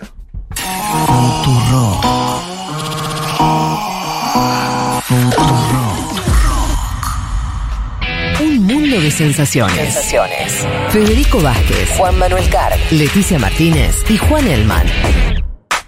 Un programa sobre política internacional que no cree en teorías conspirativas. Bueno, casi. Si se consolida la hegemonía china, yo me pido la doble nacionalidad. Aludo mi parecido con el chino Darín. Total, para los chinos los argentinos somos todos iguales. Bueno, queremos fotos para constatar si es parecido o no. chino. No, no, digo, para ver si es Leti, parecido o no. Al chino Darín. Claro. Foto Cuando dijo lo del chino Darín, quisiste ver la foto, digamos. No, no, Que no. mande el Instagram, decimos, ¿no? Que mande el Instagram. No, no, nunca tanto, pero digo, ¿Ah, no? cuando te dicen soy parecido y te da curiosidad de ver cómo es esa persona. Ah, bueno. ¿No? En general. Bien, tenemos a... Vamos. Yo con China, primera potencia imperial mundial, lo que haría es tratar de eh, profundizar mi vínculo con Yang Shun, que es el nombre del chino que atiende el supermercado chino acá a la vuelta de mi casa. Que no, no son muy charlatanes, pero debe ser porque no manejan mucho el idioma, ¿no? Pero bueno, trataría de sacarle charla de Bien. alguna manera a Yang Shun para hacernos amigos, ¿vio? Y sí. Porque además si se transforman en potencia, por ahí Sí. Ay, pasa tengo- de manejar un supermercado familiar a otra cosa. Sí. Mirá el día ese que sean potencia y todos los supermercados en fila digan a partir de ahora esto es. Te- Tengo, me hizo acordar que tuve una historia con un chino de un supermercado que después se fue. Para, para, ¿cómo es la historia? ¿Una Sí. historia de amor? Eh, No, no llegó a ser de amor, pero me A decía, ver. por ejemplo, Leticia, tres días sin venir. O sea, me Uh, controlaba ay, cuando ay, iba ay. y hasta me invitó a comer tóxico, un día. Sí, me invitó tóxico, a comer. Y lo que me pasó me caía Te muy a bien. comer. ¿Fuiste? Sí. No, no fui, no fui, no fui a comer, no. Leti. Pero no, me pasó que es el supermercado que está a la vuelta de mi casa. Eh, voy de un día para otro y no estaba más. Ahora se me olvidé el Sí. nombre de él. ¿Qué Y le digo, ¿y qué pasó? No, mi primo, no sé qué. Bueno, no, no sé, nunca más lo Volvió vi. a China. No sé. Eso me dijo el, el supuesto Sin primo. explicaciones. Tenés muchas historias Sin con expli- gente sí, de y me había olvidado de esta. nacionalidades. Sí, muchas. ¿No? sí. Muchas historias con Sí. gente de distintas nacionalidades. Sí. Sos Eh, internacionalista en todo aspecto. Dice acá, dicen acá, me encerraría con 10 eh, chines, Ajá. cual gran hermano, pero sin cámaras, de diferentes ramas. Un artista, arquitecto, científico, etc. Un mes para aprender el idioma y cómo es un idiosincrasia. Yo Bueno, creo que en un mes no aprendes. No, no. Pero es como, entiendo que lo que dice el oyente es como una especie de, de intensidad china. ¿no? Cultural. Como tratar de imbuirte Sí. Eh, de forma muy intensa de todo lo que es eh, China. Es verdad que un mes parece poco. ¿Puedo contar lo de los peluches brevemente? Ver, que ¿qué les decía antes. Y acá nuestra querida amiga Dafne Esteso, que se especializa en China, sabe un montonazo, Le nos contaba que lo que se acostumbra es regalar un peluche del animal del cual es el año chino. Por ejemplo, este año es tigre, entonces te regalan un. Bien. Yo digo oso, para, lo pongo oso como sinónimo Sí. de peluche, pero está mal. Peluches. Un peluche de tigre. De tigre. Eh, Ariana nos dice, me gustaría participar por el libro, propondría que modifiquemos los programas de estudio de las escuelas para incluir, al menos por arriba, Sí. la historia de China y del lado oriental del mundo. Es Sí. una locura que solo veamos historia occidental. Coincido. Completamente. Eh, coincido completamente. Me parece que es una de las cosas más desfasadas que está quedando ya hoy. Eh, y a- porque yo lo sentí, no sé si lo dije al aire esto, pero me- ya me pasa muchas veces Sí. y antes no me pasaba, hace 20 años no me pasaba, hace 15 años no me pasaba, que para cada problema, o sea, para cada cuestión que querés eh, indagar, no podés no, no, no tener la mirada o china o oriental. Eh, es como que si la historia occidental hubiera quedado más chica. Como si la, historia occidental que antes estaba mun- mundializada, antes la historia occidental era el sinónimo de la historia, ¿sí? Con mayúsculas. Hoy quedó de vuelta, me parece con parte de, de- con, mucha razón, como un capítulo de una historia que es mucho más grande. Entonces, en ese sentido, me parece que, claro, Sí. que nuestros programas escolares no contemplen y sigan pensando, dicho muy básicamente, esta línea imaginaria, ¿no? Que es Grecia, Roma, Sí, Europa, totalmente. Estados Unidos, como si fuera una Sí. línea. En la historia del mundo es esta. No, no, no, la verdad que no. No, No, mira, de- perdón, Dale, dale, de hecho como ejemplo Pilar Álvarez, eh, que la hemos entrevistado varias veces, o sea, para mis columnas, que ella se especializa en Corea, sobre todo en, en parte de Asia, y ella nos cuenta, por ejemplo, cómo se estudia la Segunda Guerra acá. Que en realidad para China, por ejemplo, empezó ya con eh, Japón conquistando territorio chino, digo, Sí. varios años antes de lo que para nosotros empieza a ser la Segunda Guerra Mundial, digo, mirándolo claramente esto, desde Occidente. Yo voy más atrás incluso. Siglo V antes de Cristo, las analectas de Confucio. Estoy hablando de siglo V antes de Cristo, es decir, 25 siglos atrás, ¿sí? Estamos en el siglo XXI, 26 siglos atrás si quieren.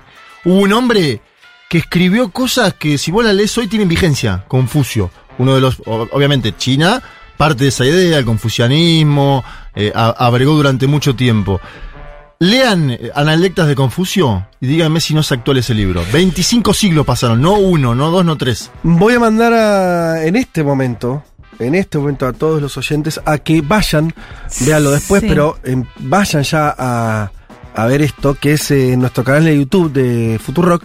Tenemos una serie de videos subidos por, eh, podríamos decir, casi un casi corresponsal que tenemos en China, que es Pablo Copari, que, con el que estuvimos hablando en este programa hace unas semanas, que está en China y que eh, está realizando una serie de, de contenidos, sale en Seguro La Habana, eh, y está haciendo estos videos que le digo, vayan al canal de YouTube y véanlos, porque están buenísimos y porque empiezan a acercarnos a, a esta realidad que ya no debería ser tan ajena, que no debería ser tan distante, eh, y, y al mismo tiempo que todavía tiene ese encanto de ser un mundo nuevo para nosotros.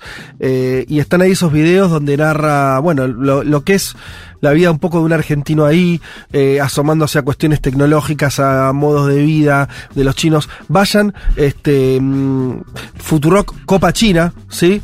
Eh, ese es el título de, título. de nuestro contenido, hecho por el periodista Pablo Copari, que está, reitero, ahora en China, lo pueden ver en el canal de YouTube, hay creo que cuatro ya eh, videos subidos de, de su viaje en estos momentos, él está en, en China ahora, y de hecho digo algo más, él está cubriendo uno de los eventos políticos más importantes de nuestro presente, que como todo lo chino está subrepresentado por nosotros, que es eh, el Congreso del Partido Comunista. Que viene ahora, sí, Sí, el 20 octubre. congreso aparte. Entonces, Importantísimo. Importantísimo. Si hubiera que elegir un acontecimiento que va a determinar los próximos 20 años de este planeta, habría que ver a IMA en cual- cualquier G7, GB, hay que ver eso. Eh, y hay que entender eso, porque no es, no es fácil de entender tampoco, porque los chinos son eh, bastante en ese sentido medio herméticos en sus... eh, no- todavía no están pensando tanto en que todos entendamos lo que están haciendo. Vos sabés que yo no me, me queda en duda eso. A ver. Los libros blancos de China, Sí. que son eh, los horizontes del gobierno, algo así como los planes quinquenales del peronismo, son bastante explícitos. Dicen vamos a crecer tanto en el próximo periodo, Ajá. vamos a, a- a focalizar el crecimiento en tal segmento, va a pasar esto con la clase media, va a pasar esto con la universidad. Me parece que son más explícitos de lo que pensamos los chinos. Lo que pasa es que hay una, un, un velo sí, que no, no le damos bola. no nos, no, nos da- no, no- Sí. no le damos o a veces no nos dejan darle. Bien. ¿Se entiende? Sí, sí. No nos dejan darle a veces. Bueno, estamos en un mundo donde claramente en los últimos años estamos yendo a un choque, Sí. eh, casi diría civilizatorio, y donde China, para los que vivimos en Occidente, quedó, quedó del otro lado. Y eso va a ser complejo, complejo de maniobrar, ¿eh? En los próximos tiempos. Muy complejo. Eh, bueno, muy bien. Eh, ustedes sigan mandando sus Sí, ideas. hay un montón de mensajes en Instagram. Dale. ¿Qué dicen? Angelucho dice, me suscribo al Netflix de ellos y sumaría feriados con sus fechas emblemáticas, Pero claro. además de comprar una changán.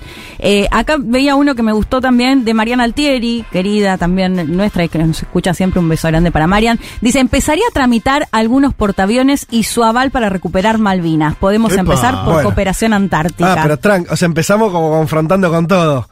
Y va a estar difícil eso. Va a estar difícil. Eh, muchos que, bueno, literatura china, dice Lulum. También. eh, estaría bueno aprender la, literatura china. Eh, acá me gustó Patri Ir, que ya lo mira muy a futuro. Dice, buen día, como profe de inglés me pondría a aprender chino para poder enseñar inglés o español a los nuevos dueños del mundo. También, y sí, totalmente. Totalmente. Hay un montón de Además, mensajes. por supuesto, lo que tiene esa eh, probable o posible potencia mundial, eh, ya es una potencia, vuelvo a, explicar la consigna. Si China se convierte en la, claramente, primera potencia, y, la que pone las reglas, eh, además hay una cuestión de escala. Estados Unidos fue la primera potencia sin ser una potencia poblacional. En términos poblacionales, Estados Unidos es un país grande, pero no gigantesco. Si China lo logra, pasaría a ser, además, a tener el tiene un cuarto, algo así como casi un cuarto de la población mundial, ¿no? Eh, un quinto, un cuarto. Entonces, eh, de por sí solo, sería eh, muy simple también para los chinos imponer ciertos criterios. Y eso comenta una cosa más del libro, que es eh, el libro que estamos hoy regalando, lo vuelvo a decir, Un Mundo Made in China de Gustavo Girado, eh, editado por Capital Intelectual. Yo les decía, no es un- ya un libro genérico sobre China, sino que cuenta algo muy en particular. ¿Saben que lo que cuenta en este libro, por lo menos en una gr- gran parte, todavía no lo terminé, pero voy más de la mitad, y es el proceso por el cual los chinos están intentando, miren ustedes, ¿eh? fijar los parámetros de fabricación de las cosas. ¿Por qué? Vos decís, bueno, ¿qué es una potencia? Una potencia tiene que estar industrializada. ¿Qué significa estar in- industrializada? Hacer bienes industriales. Hacer autos, hacer aviones, hacer ferrocarriles, hacer computadoras. Todo eso los chinos ya lo logran hacer. Ahora, ¿con qué diseño? Pero no solamente por una cuestión estética. ¿Con qué parámetros? ¿Por qué un teléfono tiene, eh, no sé, 15 centi- centímetros de alto por 7 de ancho? ¿Sí? Eh, ¿Por qué, eh, no sé, este, mm, los, no sé, la, la ropa tiene eh, de- determinado diseño, ¿sí? Hay una serie, una cantidad de parámetros industriales que esos fueron fijados siempre por Occidente. Los chinos están discutiendo eso. Ustedes saben que existe, todos conocemos la, la- la, eh, sigla ISO. Sí. Eh, entonces, eh, ¿qué es eso? Significa, son los parámetros con los cuales la industria estandariza, ¿sí? Estandariza y fija los criterios para que un producto pueda ser intercambiable con otro, en otro lugar. El famoso ¿Sí? protocolo ISO 9001. sí. Bueno, todo Bien. eso, eso es una organización creada después de la Segunda Guerra. Me parece, es muy gracioso, pare- parece lo mismo que lo financiero. Después de la Segunda Guerra, eh, Occidente se puso de acuerdo en, en esas cosas. Sí. Y creó insti- instituciones que pusieron eso sobre la mesa y dijeron esto se hace de esta manera, este tornillo se hace así, este, un televisor tiene este tipo de características, eh, no sé, etcétera, etcétera, miles de cosas. Em, los chinos hasta ahora no habían tenido participación en eso, porque no eran una potencia. Lo interesante y desarrolla muy detalladamente eh, Girado es cómo los chinos empezaron a discutir eso. Y dice, el punto es que China está ahora en un proceso de no solamente discutir a nivel internacional esos mismos parámetros, eso- esa misma estandarización, sino que quiere hacerla bajo parámetros chinos. Ojo, Claro. porque ahí te cambia el mundo. Quiere decir, en la medida en que China pase a fijar las maneras en que, hace- en que se hacen las cosas, ahí vas a empezar a tener una especie de chinización mundial. ¿no? Eso sería empezar a exportar. eh, a veces pensamos la, la exportación norteamericana solamente en términos culturales, Hollywood, el idioma.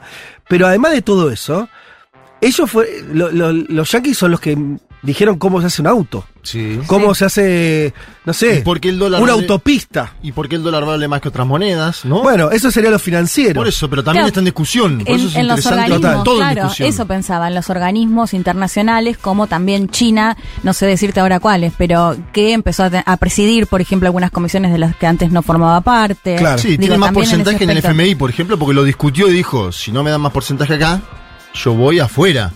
Eh, es decir, China disputó adentro de los organismos unilaterales que conocemos, multilaterales digo, mejor dicho, pero a la vez amenazó con crear nuevos organismos. Y lo puede hacer tranquilamente.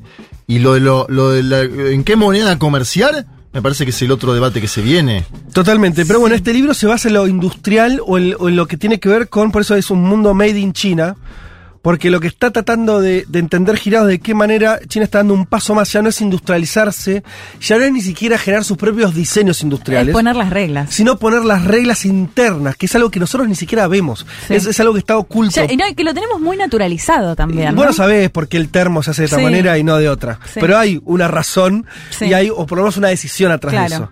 Los chinos están empezando a discutir esa, esa lógica interna de los productos manufacturados, lo cual es una disputa de poder gigante de la cual yo ni siquiera era consciente. Así que muy interesante también el libro de, mm, de Girado en ese sentido. Bien, con algo de retraso, pero ya viene. Nos vamos entonces a la columna eh, sobre Brasil. Juanma, recta final, ¿qué faltan? ¿Dos semanas? Dos semanas. ¿Dos semanas para la El selección? domingo que viene no, Para- el otro es la primera Claro, vuelta. o sea, el domingo que en viene no el otro. El domingo Ya que viene está. no el otro. Ya estamos. Es la primera vuelta en Brasil. Semana de muchísimas novedades. Mientras hacemos esta columna, está Jair Mesías Bolsonaro en Londres. Fue al velorio. Quiero que arranquemos de esta de manera nada Isabel. más. Pará. Yo vengo sosteniendo una tesis, Sí. que no es la de ustedes. ¿Cuál? Vos decís que Luis Ignacio Lula da Silva gana en primera Ah, no, vuelta. yo no te digo que no, ¿eh? Leti entonces dice que gana Sí, en yo primera estoy un vuelta. poco optimista también. Ah, ¿Vos, Juanma, mantenés tu segunda vuelta? Sí, claro. La Bien. yo soy. Deberíamos apostar. Yo soy un tradicionalista. Deberíamos y lo apostar que a algo. marca la tradición es que Lula, Sí. saliendo con 80% de aprobación, ganó las dos veces en segunda vuelta. Sí. Bolsonaro ganó en segunda vuelta. Salvo Fernando Enrique Cardoso, que fue el único que ganó dos veces en Correcto. primera. La historia, Todos los demás, La historia te asiste. Sí. Claro. la- y la historia y dos tercios de las encuestas que hay publicadas hasta el momento.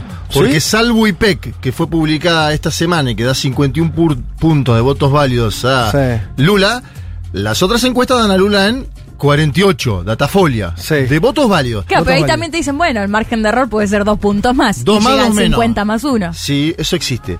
La duda que yo tengo, y por eso vamos a presentarla en la columna de hoy, es ¿a dónde va el voto vergüenza en las elecciones Brasil 2022? Bien. ¿Dónde está? Está en el segmento del lulismo, gente que dice voy a votar a Lula pero no lo afirmo en las encuestas, o gente que va a votar a Bolsonaro y no lo dice en las encuestas. Es una duda que tengo en este momento Sí. y me parece que hay que ponerla en consideración. Empiezo con una noticia que creo que es importante para tu tesis. A ver. Si yo fuera Federico Vázquez diría Sí. hoy, Argumentaría así. diría hoy, Lula va a ganar en primera vuelta porque ha sumado a Marina Silva. Marina Silva, ex ministra de Medio Ambiente que abandonó el PT durante el año 2009, que fue candidata presidencial en 2010, en 2014, en 2018. Y fue la, era la Ciro Gómez, digamos, Que de ahora, exacto, la tercera. Exacto, era la Ciro Gómez de ese momento, muy bien Leti, interesante esa analogía. Le fue muy bien porque salió tercera, pero con cercano al 18, 19, ¿no? Como Ciro, Ciro ahora Claro. tiene 7. Entonces, fíjense algo. 2018, Alckmin, Marina Silva, Fernando Haddad, Guillermo Boulos y los candidatos de la derecha, entre ellos Bolsonaro, ¿sí? Sí. Toda la del centro a la izquierda, Sí. salvo Ciro Gómez, está todo con Lula. Sí. ¿no? Todo. Incluso ahí en el centro, Almin te lo nombran en el centro, pero podría decir Sí, centro derecha, sí. Bien. Es decir, se produce una unidad impensada del campo popular brasilero bajo la candidatura de Lula. Sí.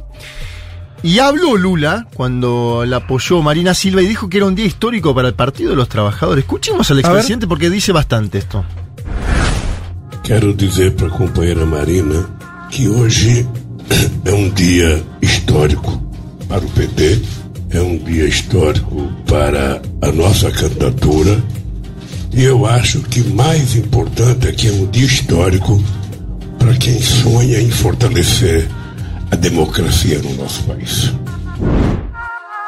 Bien, decía ahí Lula, quiero decirle a la compañera Marina que hoy es un día histórico para el PT, para nuestra candidatura y para los que sueñan con fortalecer a la democracia en nuestro país. Es decir, de vuelta, parece el clivaje que para mí es parte central de la campaña, es democracia versus autoritarismo. Esto es lo que se debate hoy en, en- los spots televisivos y demás. Acuérdense, la semana pasada lo dijimos cuando, cuando transmitíamos en Junta, que hubo un asesinato de un votante bolsonarista, un votante de Lula en Mato Grosso, compañeros de trabajo, con un hacha.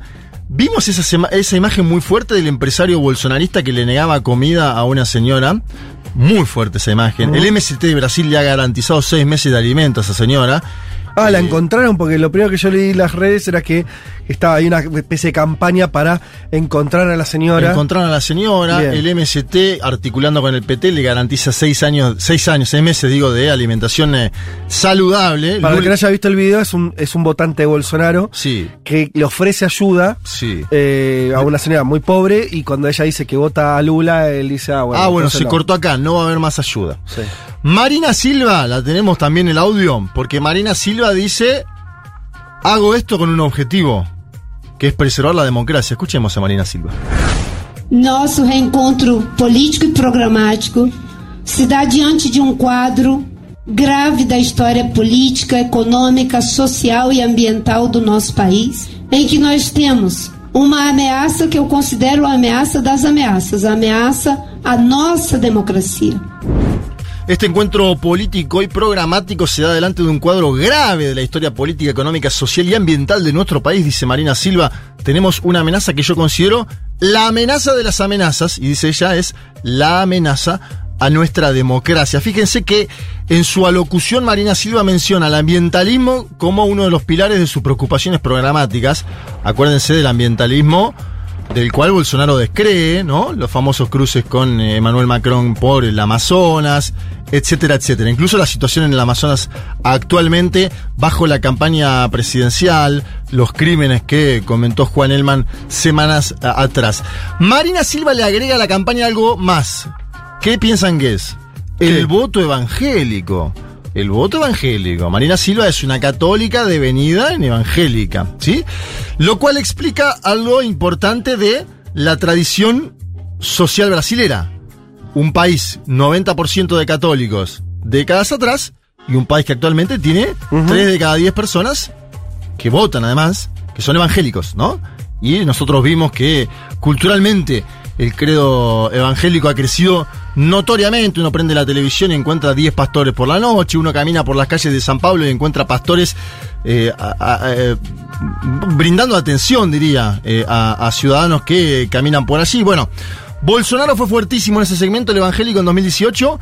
Y actualmente, de acuerdo a las encuestas desagregadas, también es alto su porcentaje ahí. Es decir, Bolsonaro está hoy todavía dando pelea en buena parte por el voto evangélico. Y Lula, ¿qué hace? Pícaro dice, tengo que disputar el voto evangélico y tengo que crecer Bien. en ese segmento, porque en los demás ya estoy bastante alto. La consultaron a Marina Silva sobre Bolsonaro y los evangélicos. Y dijo que Bolsonaro no tiene nada que ver con los evangélicos. A ver, escuchemos porque es interesante. E não são todos os evangélicos que estão com Bolsonaro.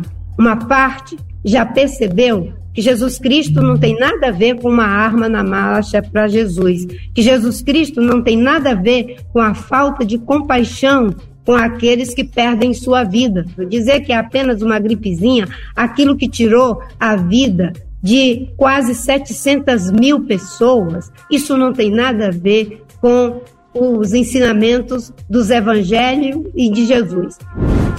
No son todos los evangélicos los que están con Bolsonaro, dice Marina. Una parte ya percibió, escuchen esta parte, que Jesucristo no tiene nada que ver con tener un arma en la mano, que Jesucristo no tiene nada que ver con la falta de compasión con aquellos que pierden su vida.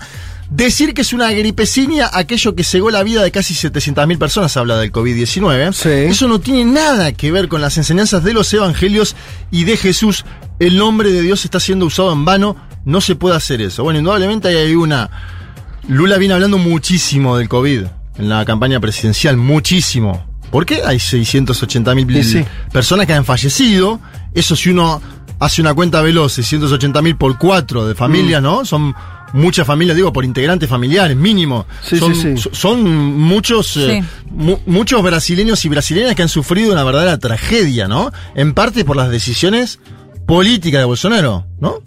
Aquel aperturismo veloz, la pelea con eh, los gobernadores, lo contamos mucho acá en 2020. Acuérdense esa. Yo vengo escribiendo capítulos del libro. El momento en que aparece el COVID-19 en Brasil, Bolsonaro está paseando en jet ski en Brasilia, ¿sí? Cuando, cuando, está, cuando hay 10.000 muertos en Brasil, que todos los medios ponen los per- 10.000 muertos, tapas Sí. negras, Bolsonaro está paseando en jet ski.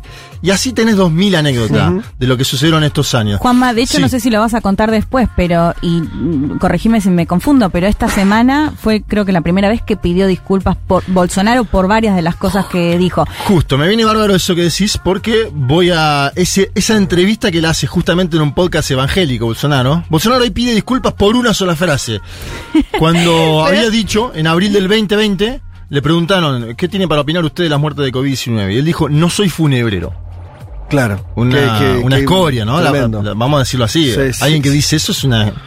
Bien, entonces él pide disculpas en este podcast. Y además la novedad, y te agradezco Leti, la, la intervención, tiene que ver con que en ese podcast Bolsonaro dice que si pierde, por primera vez dice esto, que si pierde, y ahí yo también, si fuera Federico Vázquez, te lo defendería como tesis de, ojo que Lula puede ganar en primera Sí. vuelta, dice Bolsonaro que si pierde, entrega la banda y deja la política. O sea, Sí. da a entender que no hay Capitolio brasilero. Ajá. A ver, escuchemos al presidente Bolsonaro. Se essa for a vontade de Deus, eu continuo. Se não for, a gente passa aí a, a faixa e vou me recolher, porque com a minha idade eu não tenho mais nada a fazer aqui na Terra, né? É, se acabar a minha, a minha, minha, essa, essa minha passagem pela política aqui em 31 de dezembro do corrente ano. Obrigado a todos. Escucharon el tono de Bolsonaro un poco apagado Sí. para lo que es generalmente Bolsonaro. Igual después voy a hablar de las movilizaciones porque creo que son grandes las movilizaciones a favor de Bolsonaro, pero eso es otro capítulo. Dice Bolsonaro, si esa fuera la voluntad de Dios, yo continúo a decir ganando. Si no fuera, paso la banda y me voy, porque con mi edad no tengo más nada para hacer si acaba mi pasaje por la política en diciembre de este año.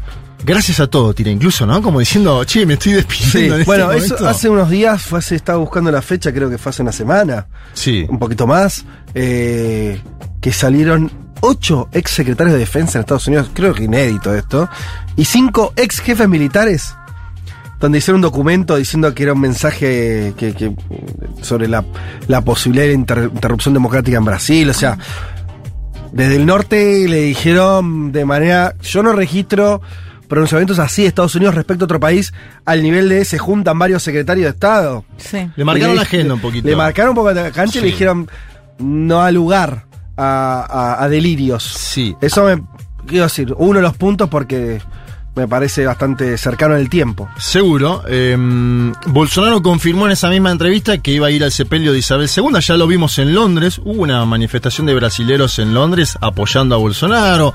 Bolsonaro hablando de lo que se pone en juego en las próximas elecciones. Y claro, Lula salió a decir. Me parece bien que vaya al velorio de Isabel II, pero podría haber ido al velorio de algunas de las 680.000 personas que fallecieron por COVID, o podría haber llorado al menos una lágrima por los niños que quedaron huérfanos, ¿no? Dice Lula, y además pone, un, me parece que ahí es interesante la argumentación, dice, él siempre está pensando en su bienestar, en su supervivencia. Cree que va a ganar votos yendo allá, que va a tocar el alma de alguien. Bueno, eso lo veremos. Un Bolsonaro, no sé si vieron el spot electoral de Bolsonaro sobre Lava Yato y Lula, es muy fuerte. Es muy fuerte en el sentido de que hace una. va a los archivos periodísticos donde aparecen los periodistas de Globo Sí. y dicen fue condenado por primera Sí, vez un presidente, sí. crimen común. Pone todo eso eh, en términos informativos y después junta y dice, ojo, que Lula no fue absuelto, lo que cambió es el lugar donde se juzga a Lula. Ajá. Muy inteligentemente Bolsonaro, claro, no pone la parte ni del vasallato, es decir, las filtraciones de los datos que mostraban la convivencia entre Moro y Dalañol, de eso no, no dice nada el spot. Entonces dice, ojo, Lula no fue absuelto como dice Lula, Claro, si era responsable o sino culpable que o ha cambiado y pone un ejemplo tremendo que es a un hombre vaya, salta a alguien en un lugar y dice, después cambia la jurisdicción donde es juzgado, dice, eso no, no tiene nada que ver con el delito que cometió. Es decir, lo asemeja a haber cometido Claro. delitos a Lula. Bueno, esa volvió a abrir una discusión Bolsonaro ahí a través de su spot. Y Lula, inteligentemente, hace otro spot que tiene que ver con otro segmento, que son los fantasmas en torno a la llegada de Lula. Sí. ¿Lo viste? Sí, sí. Bueno, pero vamos a pasárselo a las y los oyentes para que lo escuchen. Spot Lula versus los fantasmas. Com Lula, o Brasil vai virar comunista. Você de novo, cara? O melhor tempo foi do Lula. O povo comprava casa, carro. Lula vai fechar as igrejas. Ele foi presidente e nunca fechou. Inclusive foi o Lula que assinou a lei de liberdade religiosa. O PT vai quebrar o Brasil de novo. Nunca quebrou. Com o Lula o Brasil virou foi a sexta economia do mundo. Sai pra lá, assombração. Oh, não acredite em velhos fantasmas. Agora é futuro, agora é Lula. Bien, aparece un fantasma y hay un joven sentado en un sofá. Y el fantasma le dice, con Lula Brasil va a ser comunista. Y el pibe le dice, vos de nuevo, el mejor tiempo fue el de Lula. El pueblo compraba casa, compraba auto. Le dice el fantasma, Lula va a clausurar iglesias. El pibe le dice, fue presidente y nunca lo hizo, incluso firmó la ley de libertad religiosa. El PT va a, va a quebrar Brasil de nuevo, dice el fantasma, y el joven le dice, nunca lo quebró. Con Lula Brasil se convirtió en la sexta economía del mundo. Creo que Lula ahí, en la parte económica, tiene algo a favor, que es la gestión económica mala, para ser buenos con Bolsonaro, del gobierno bolsonarista. Mala. Y ahí entra algo de las encuestas que me, me quiero ceñir brevemente. Las encuestas que dan más para la hipótesis Federico Vázquez son aquellas que miden al segmento que cobra entre uno y dos salarios mínimos, es decir, la población más pobre del Brasil, como el 55% de la muestra electoral, ¿sí? Las encuestas se, se hacen con muestras electorales. Una de ellas es lo que cobran las personas. ¿Qué dice IPEC, que es la que lo da vencedor a Lula? Que el 55% de la población brasilera cobra entre uno y dos salarios mínimos. Bien. Y ahí Lula. De las que es- votan. Ahí Lula es ampliamente victorioso. Sí. Tiene una. un- eh, bueno. Del otro lado, Datafolia baja eso a 50. Ajá. Y la otra encuestadora lo baja a 38. Eh, y ahí me parece que hay algo interesante para analizar, que es la, la muestra, Fede. Que es. eh, Que es eh, O sea, vos lo que me estás diciendo es que, de acuerdo a cómo está hecha cada encuesta, o sea, qué peso le da cada encuesta a- al, al segmento más eh, de menores ingresos en Brasil, sí. eso le da distintos números de cómo sale la elección. O sea, a mayor volumen de los sectores populares, mayor el triunfo de Lula. Sí. Y a menor porcentaje, eh, más disputada la, la elección. Exacto. La encuesta que da más disputada la elección es la de Quaest, ¿sí? La de Quaest dice que el 38% de la muestra es la que cobra entre uno y dos salarios mínimos. Sí. Y la de IPEC, que es la que te daría a vos la- el, el- el decir gana Lula en primera vuelta, pone 55% de la Hay muestra. mucha diferencia La de la discusión, básicamente la discusión es Y sí, ¿quién tiene razón? ¿Quién, quién está representando ¿cuántos pobres hay en? Brasil? Claro. La discusión es esa hoy. Sí. Porque los pobres van a ir a votar a Lula. Y esto está medido sociológicamente. Los pobres, las y los pobres en Brasil van a votar a Lula. Aquellos que son... Cosa que no se alteró ni siquiera con el aumento, el incremento de No, Bolsa Familia. No se alteró. Con el bolsa, auxilio, Auxilio auxilio, Brasil. auxilio Sí, sí, Brasil era lo que era el. Bolsa Familia anteriormente. Vamos a ver cómo siguen las semanas de campaña, son dos nada más. Yo creo que la- la- el spot televisivo de Bolsonaro fue impactante. Ajá. Quiero ver cómo contesta Lula. Pero Hasta ahora viene muy estable, ¿no? Y Digo, ayer hubo, Las mirá. encuestas dan como una sí, estabilidad. eso totalmente. Y me quedé pensando, perdón, Juanma, en la encuesta, en la de Datafolia, creo que fue, Datafolia. que se muestra que hay una reducción en la brecha en el Mm. voto evangélico entre Lula y Bolsonaro, o sea, que se achicó. Bueno. Y esto entiendo que fue, digamos, en el mismo momento, o sea, previo a- al acuerdo con Marina Silva, es decir, que se espera, digamos, que, su- que siga subiendo en ese sentido. Sí, aparte Lula viene teniendo actividades con evangélicos durante todas las últimas sí, semanas. en Río. Me parece que ahí hay un marco que habla de Dios permanentemente. eh, to- todos los dirigentes populares latinoamericanos están hablando de Dios en este momento. Pero es interesante lo que decís, Leti, porque en buena parte el voto evangélico va a definir esta elección y lo saben los dos candidatos, ¿no? Eh, como uno de los tantos segmentos que va. Quiero ver cómo termina pegando, impactando la campaña de Bolsonaro, lo digo de verdad, porque es muy fuerte. Véanla, vean el spot, es un spot fuerte que está hecho para distraer, ¿no? Para, no para distraer, pero para meter la discusión política en otro lado, en si Lula fue o no ladrón, en si Lula- Bo- Bolsonaro, ¿qué quiere hacer? Que es lo más fácil que haría alguien. Seguir la discusión en torno a un plebiscito sobre Lula y no sobre su gobierno, ¿no? ¿Qué opinan las y los brasileños sobre Lula? Eh, y Lula hizo muy inteligentemente una parte de la campaña diciendo, a mí me absolvió la justicia brasilera, la ONU falló, eh, lo dice de forma permanente. Sí, y diciéndole también, bueno, y miren lo que hace la familia Bolsonaro, ¿no? Bueno, esa es otra cosa que también hay que ver si está influyendo en, la- en las encuestas, que es, se descubrió que la familia Bolsonaro compró, compró 51 inmuebles con dinero en efectivo. Esto es una investigación de las últimas semanas.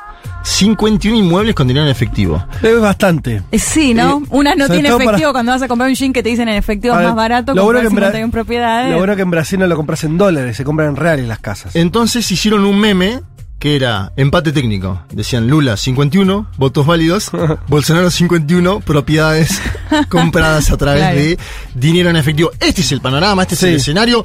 Creo que para la semana próxima vamos a tener las últimas encuestas. Agradecemos que en Brasil haya encuestas hasta el día anterior. Esto es algo... A diferencia de Chile. Una Sí. tradición extraordinaria. Celebro que los países tengan encuestas en todo momento. Basta de la última semana no tenemos encuesta. Basta de eso. No, y hemos visto que cambia mucho. Pero aparte nosotros no- nos deteriora nuestro trabajo. En Colombia estábamos ciegos, ¿no? ¿Qué pasaba con Hernández la última semana? En Chile está ciego. ¿Qué pasaba con el plebiscito? Saludo y celebro a las y los encuestadores brasileños que nos van a dar el sábado por la noche una primera indicación de lo que va a suceder el domingo. Muy bien, eh, te- esto entonces en dos semanas, o sea, el domingo que viene no, el otro vamos a tener las elecciones. ¿A qué hora es la se conocería la selección, la- el resultado, más o menos? Sí, 8 de la noche. Sí, 20 horas, 21. 21. Es, es una carga muy veloz porque es el, el Claro. voto electrónico que tanto critica Bolsonaro. Es Tenemos muy un, veloz. Tenemos un mensaje, creo que con un pedido, a ver.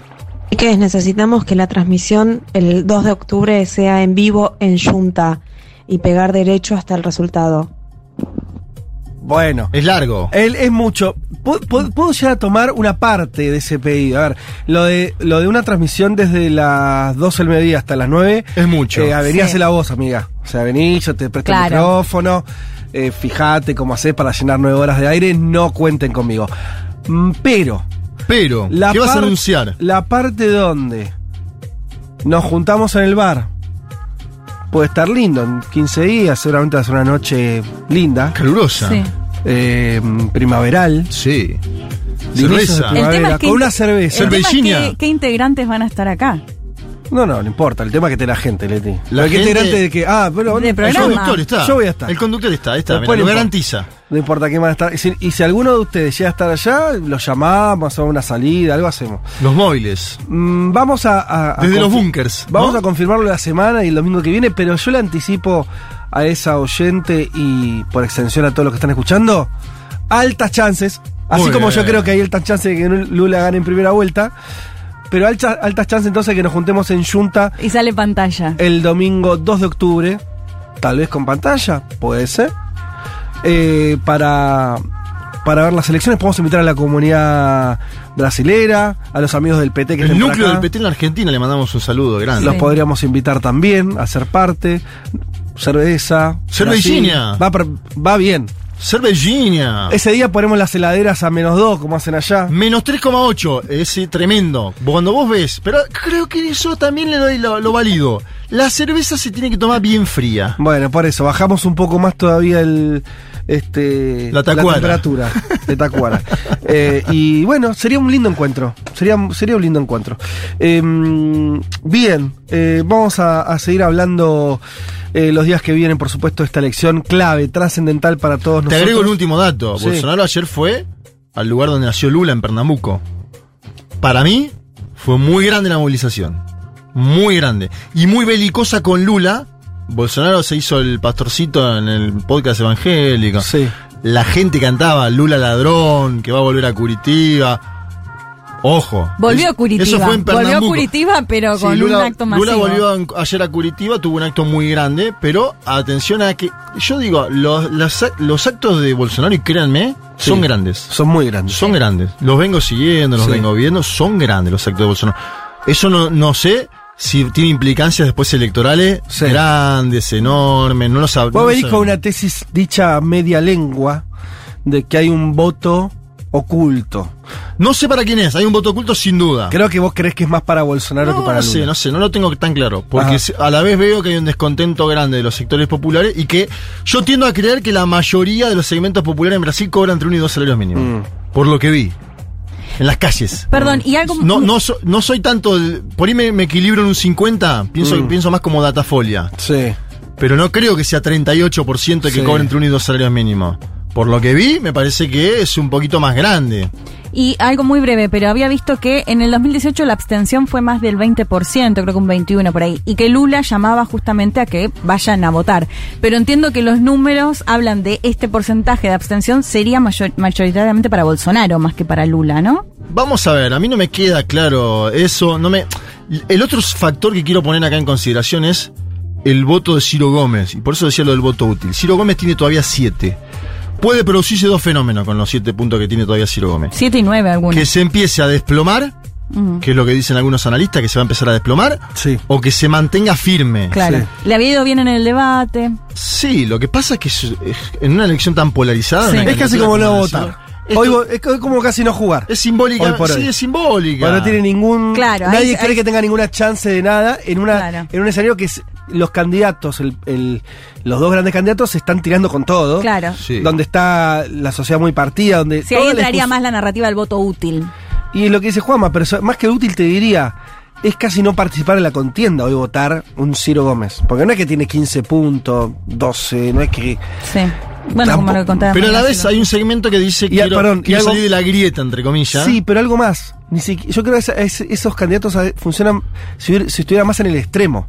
O sea, si un Ciro Gómez fuera más un, no sé. Milei. Claro, alguien que está, que se va a, la- a, un- a otro lugar, decir, bueno, voto porque soy antisistema. No es anti- antisistema Ciro Gómez. No, no, no, Entonces es un poco que extraño, claro, es un poco extraño esa, esa permanencia de ese porcentaje tan alto en un momento que se está discutiendo tan fuerte, pero bueno. qué sé yo. Una parte de la izquierda está llamando a que baje su candidatura en este momento. Obviamente esto no va a suceder, pero hay que decirlo en estos términos.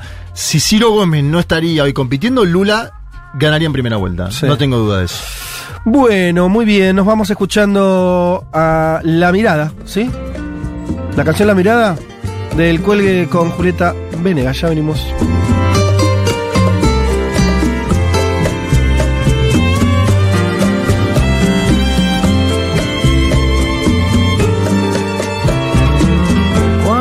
Cuando yo me encuentro solo ya no entiendo nada.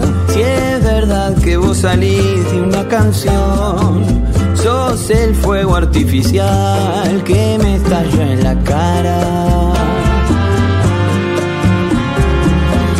Aunque a veces me encuentre en una emboscada. Tres horas recorriendo todos los rincones del planeta. Todos los rincones del planeta. Vázquez, Elman, Martínez, Carg. Un mundo de sensaciones.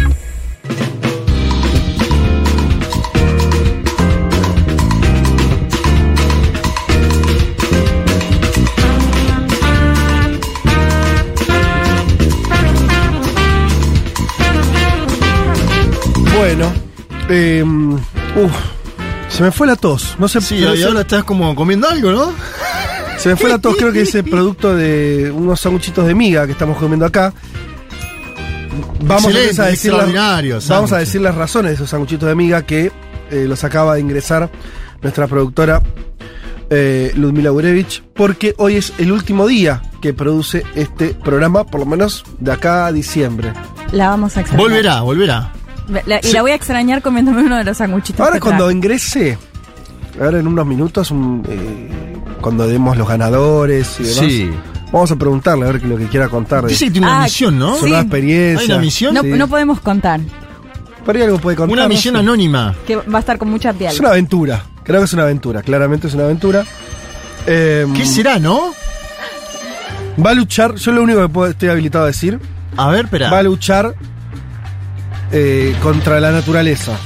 O con la naturaleza. no lo sé. ¿Contra? Contra o con. Como Pero decía ella- Simón Bolívar contra la naturaleza. Sí. Mirá vos.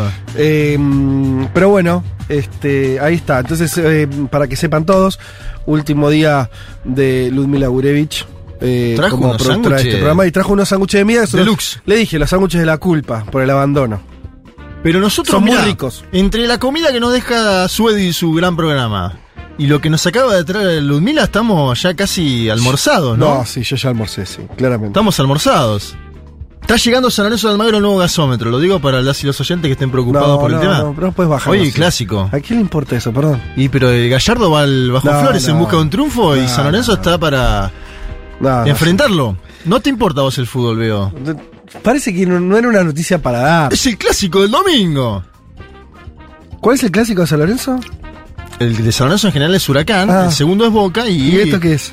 Y bueno, las gallinas. el Ah, Millo. con River. Sí, el bien, equipo no de es el- Gallardo. no es el es un Es el clásico. clásico del fin de semana, ¿no? Perfecto. La Gallardeta viene al Bajo Flores.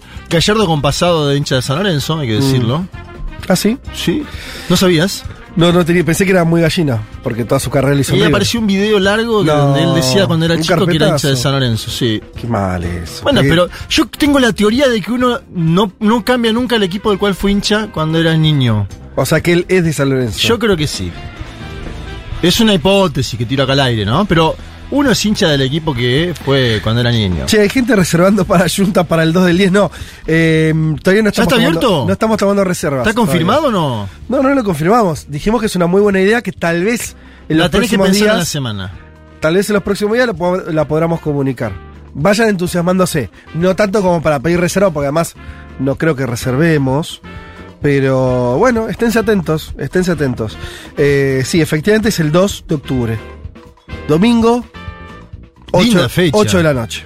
La gente aparte... eh, esa- a esa, hay una parte que cobra a esa altura, ¿no? Hay otra parte que lastimosamente no. No, pero sí, cuando sí. te entra el uno, la plata, vos decís, me voy a Junta a tomar una cervecita y a ver el triunfo de Lula. A ver si Federico Vázquez efectivamente la pega y Lula gana en primera. Sí, y si no, igual vamos a, a- a festejar igual. Y si no, haremos en el 30 otra emisión. Totalmente. Bueno, muchas cosas referidas a, a, Bras- a- perdón, a Brasil, a, a la competencia por los libros eh, Un Mundo Made in China de Gustavo Girado. Eh, ¿Qué dicen? A ver. mm, Recordemos que la consigna es que- qué cambiarías, qué harías si eh, China pasa a ser la gran potencia mundial de acá a unos años, qué costumbres adoptarías, Eh, cómo te adaptarías a ese mundo nuevo. Eh, acá dice, mi propuesta es la siguiente, dice Diego de Tuzangó. Tenemos dos puntos muy fuertes, literatura y fútbol. Hay que convencer a Messi de que se retire en China. Seis meses nomás, dice. Eh, que los empape la argentinidad. Y por otro lado, de la literatura, desde el Ministerio de Cultura. Sí. Dice, yo becaría, dice Diego, a escritores argentinos para que vayan a China a inspirarse, vuelvan y hagan arte. Eh, bueno, dice que se imagina hasta una colaboración de ediciones Futurock. Bueno, se, pe- se pensó una política de Estado directamente, Diego de Tuzangó, muy bien, eh, muy buena respuesta. Eh, también nos dice Pablo, he practicado el Tai Chi Chuan. Sí. Y mi segunda filosofía, luego del peronismo, es el taoísmo. Claro. Inaugurando el perotaoísmo, el amigo Pablo de Vela. Eh, entonces dice, Perón evita Lao Tse y eh, Zungatzi es mi, pantal- mi, mi panteón, perdón. Eh, ya estoy listo. No sé cuál es el último, mi, mi ignorancia desconoce. Sun eh, Zhuangzi. Eh, no sé quién es, voy allá a googlear porque no me aguanto. Lao Tse muy conocido, Bueno, ¿no? yo No, voy claro. leyendo algunos de Instagram, si les parece. Dale. Juá Vive, Juá Vibe, no sé cómo será. Dice, además de intentar aprender chino y aproximarme a sus consumos culturales, buscaría me- mecanismos que permitan mayor accesibilidad al yuan como moneda de atesoramiento. Y esto es importante, ¿no? En, en el contexto en el que se da, que venimos contando, cómo empieza a negociar Rusia en rublos y en yuanes, eh, parti- digamos particularmente ya como una de las consecuencias de la guerra, me parece interesante ver qué pasa con el yuan. Sí, Después claro. hay otro eh, muy largo, pero vamos a leer algunas partes que dice Pega, Pegarbich.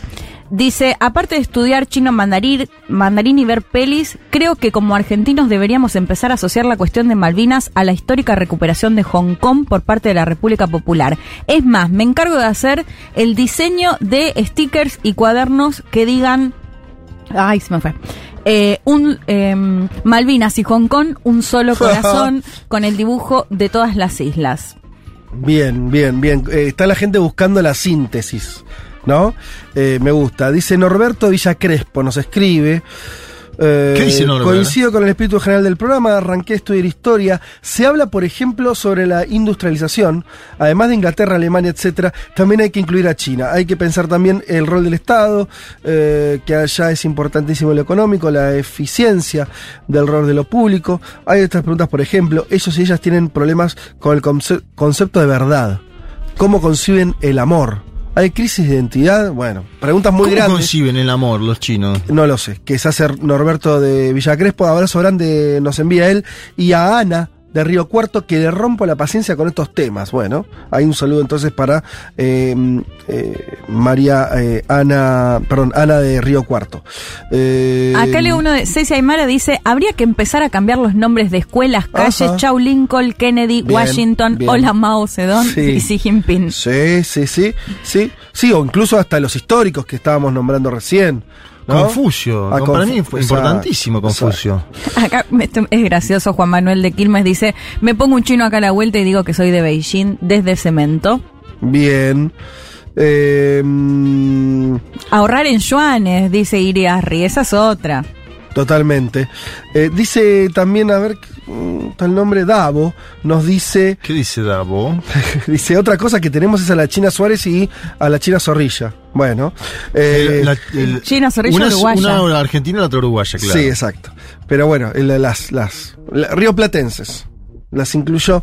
E igual este, poco de China tienen, ¿no? Bueno, pero es un chascarrillo, una forma de, de decir que, que vamos teniendo de China nosotros. Bueno, ¿qué otras cosas hay por acá? Eh, es una amiga. Mao está en todos los billetes de. ¿Cómo? Mao está en todos los billetes del yuan, estaba pensando eso. ¿En todas las denominaciones está No sé Mao? si- lo pregunto, No, porque no me- desconozco. eso es algo que desconocemos también, ¿no? El yuan. Sí. No, no- no- le siento y seguro que es Mao, por lo que me acuerdo y porque estoy viendo acá una imagen. Esta me gustó mucho. Dice Maurice.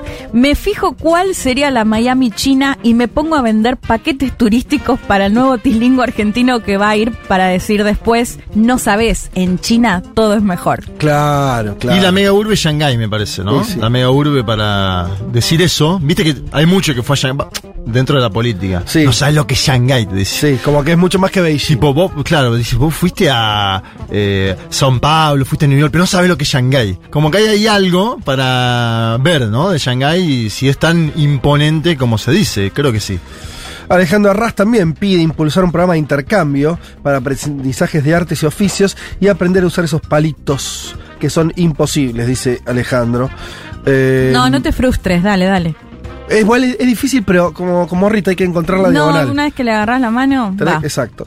Vos, vos comés muy bien con los palitos. Como, soy muy fan del sushi, como mucho sushi. Claro. O sea, es, es- es- el- Eh, diría el lujo que me doy. Es, viste, pero el tema es que los palitos, los chinos, lo usan para comer todo, Todo, también claro. arroz. Todo, Que ahí todo. ya empieza a ser más difícil, porque tenés- una cosa es el Sí. sushi, que es una pieza grande. Cuando vos tenés que agarrar arroz, Pero viste que sushi- el arroz es más pegadito de Sí. ellos, o sea, es más fácil, no es Y- como el arroz que hacemos acá. y si vos ves, estoy haciendo una imagen como de pala, ellos lo usan medio pala. No, y sí, como... como Y fideos y la- las sopitas con Sí, La sopa, la sopa Totalmente. La, la sopa, la sopa con palitos, no, chicos, ¿cómo? Los fideitos. Ah, los fideos de la sopa, sí. Sí. La Bueno, sopa la toman con como así, con, con el plato de con Fondo blanco. Fondo blanco de plato hondo. Eh, soy Agus y creo que si China se vuelve la potencia mundial, Junta tiene que empezar a servir comida china. Me reimagino comiendo rollitos eh, de primavera con la cerveza. Bueno. mm, ahí te tiro un dato, ¿no? Bien, bien, bien, bien, bien. Un cambio sustancial debería ser ir reemplazando los subproductos derivados del trigo por productos derivados del arroz. Nos dice eh, Agus, no, perdón, Gus, el Gus, de Santa Rita, eh, que son más convenientes. Supongo que son más sanos. Ya hay varios acá, pero es verdad que podría haber mucho más derivados del arroz. Em, bueno. Hay muchos más mensajes, pero vamos a cortar por acá, si les parece. Em, sí, estamos bien. ¿Vos tenés algún mensaje más de ti? Uy, lo saqué, sí, había un no, montón, pero... Está bien. Allá, igual, como una de las últimas tareas de nuestra productora, eh, va a ser seleccionar eh, los dos ganadores de los mensajes que hemos leído y leeremos. Y ver si puede contar su misión, ¿no? Y ver si se anima Sí. a contar su misión. Ya venimos. Vázquez, Carg, Elman, Martínez. Seamos conscientes de nuestra posición en la División Internacional del Trabajo. Lo demás, lo demás, no importa nada. Nada. Un mundo de sensaciones.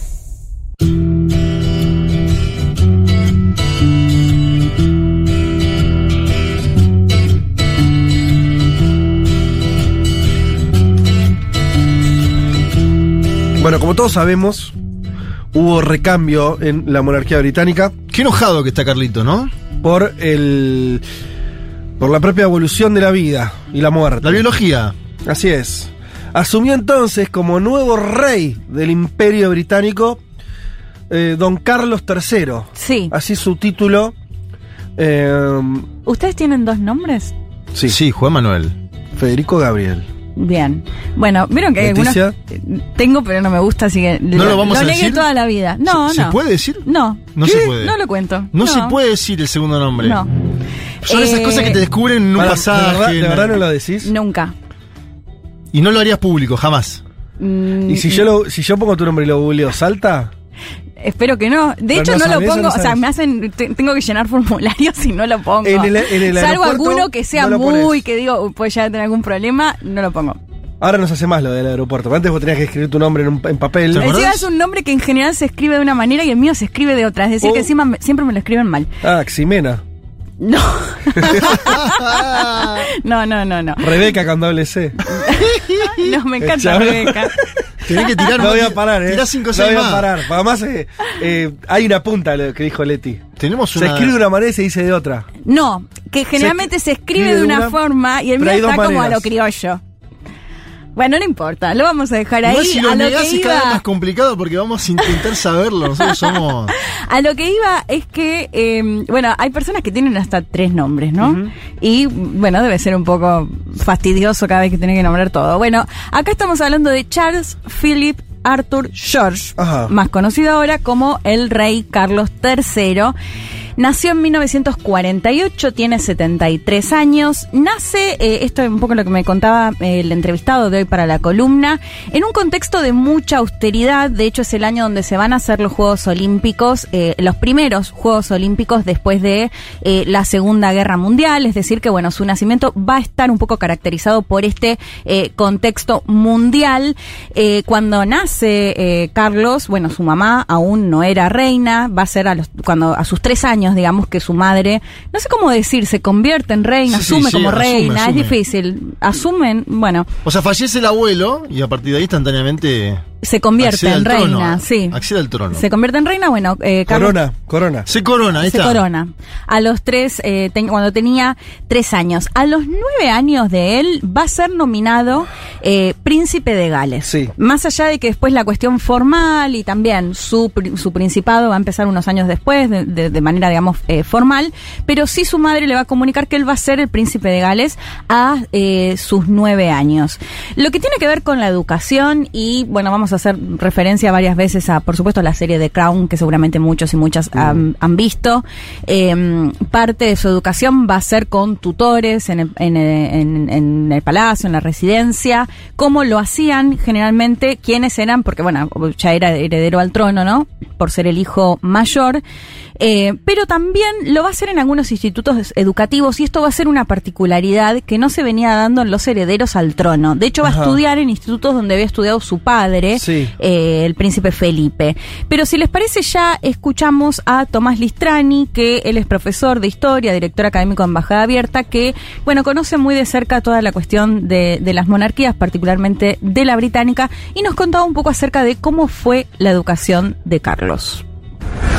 Después de una educación primada en el Palacio de Buckingham y en Londres, poco también en Escocia, Carlos ingresa al Trinity College, eh, que está en Cambridge, en el 67, y eh, termina obteniendo la licenciatura ahí en el 71. Es la primera vez que un heredero de la corona obtiene un título, diríamos, universitario, si bien obviamente siempre tenía sus maestros privados y tutores. También pasó un trimestre en el University College en Gales, en Aberystwyth, aprendiendo galés como preparación para la investidura como príncipe de Gales que tuvo en el 69 como heredero en, en uno de los castillos ahí de Gales. Después asistió eh, a la Royal Air Force y al Royal Naval College en Dartmouth, eh, básicamente en los 70, y más tarde se eh, convirtió en un crítico abierto de la arquitectura moderna con eh, su libro Una visión para Gran Bretaña, que lo publica en el 89 después de un documental de la BBC, donde criticaba esta idea de los nuevos rascacielos y los materiales que le quitaban identidad un poco a, a Inglaterra después del estilo victoriano, el estilo georgiano que, se- que siempre se utilizaba. A lo largo de la columna vamos a ir desglosando un poco varias de estas cosas que contaba Tommy. Eh, bueno, una de ellas que les decía, a diferencia de otros eh, herederos al trono, él va a recibir educación eh, de, de manera particular, pero también va a asistir a, eh, a distintos institutos a los cuales había eh, asistido su padre. Che, Leti, una cosa que te, Sí. ahora porque me parece que ya seguís para adelante. Eh, la mamá no le da ni bola. ¿Ustedes sabían eso? Yo vi un documental hace poco, de un documental, creo que de la BBC, me parece. Eh, mm, no de Crown, de un documental. Sí, sí. Sobre el- el- parte de la historia de, de los de los Windsor, de la familia. Sí.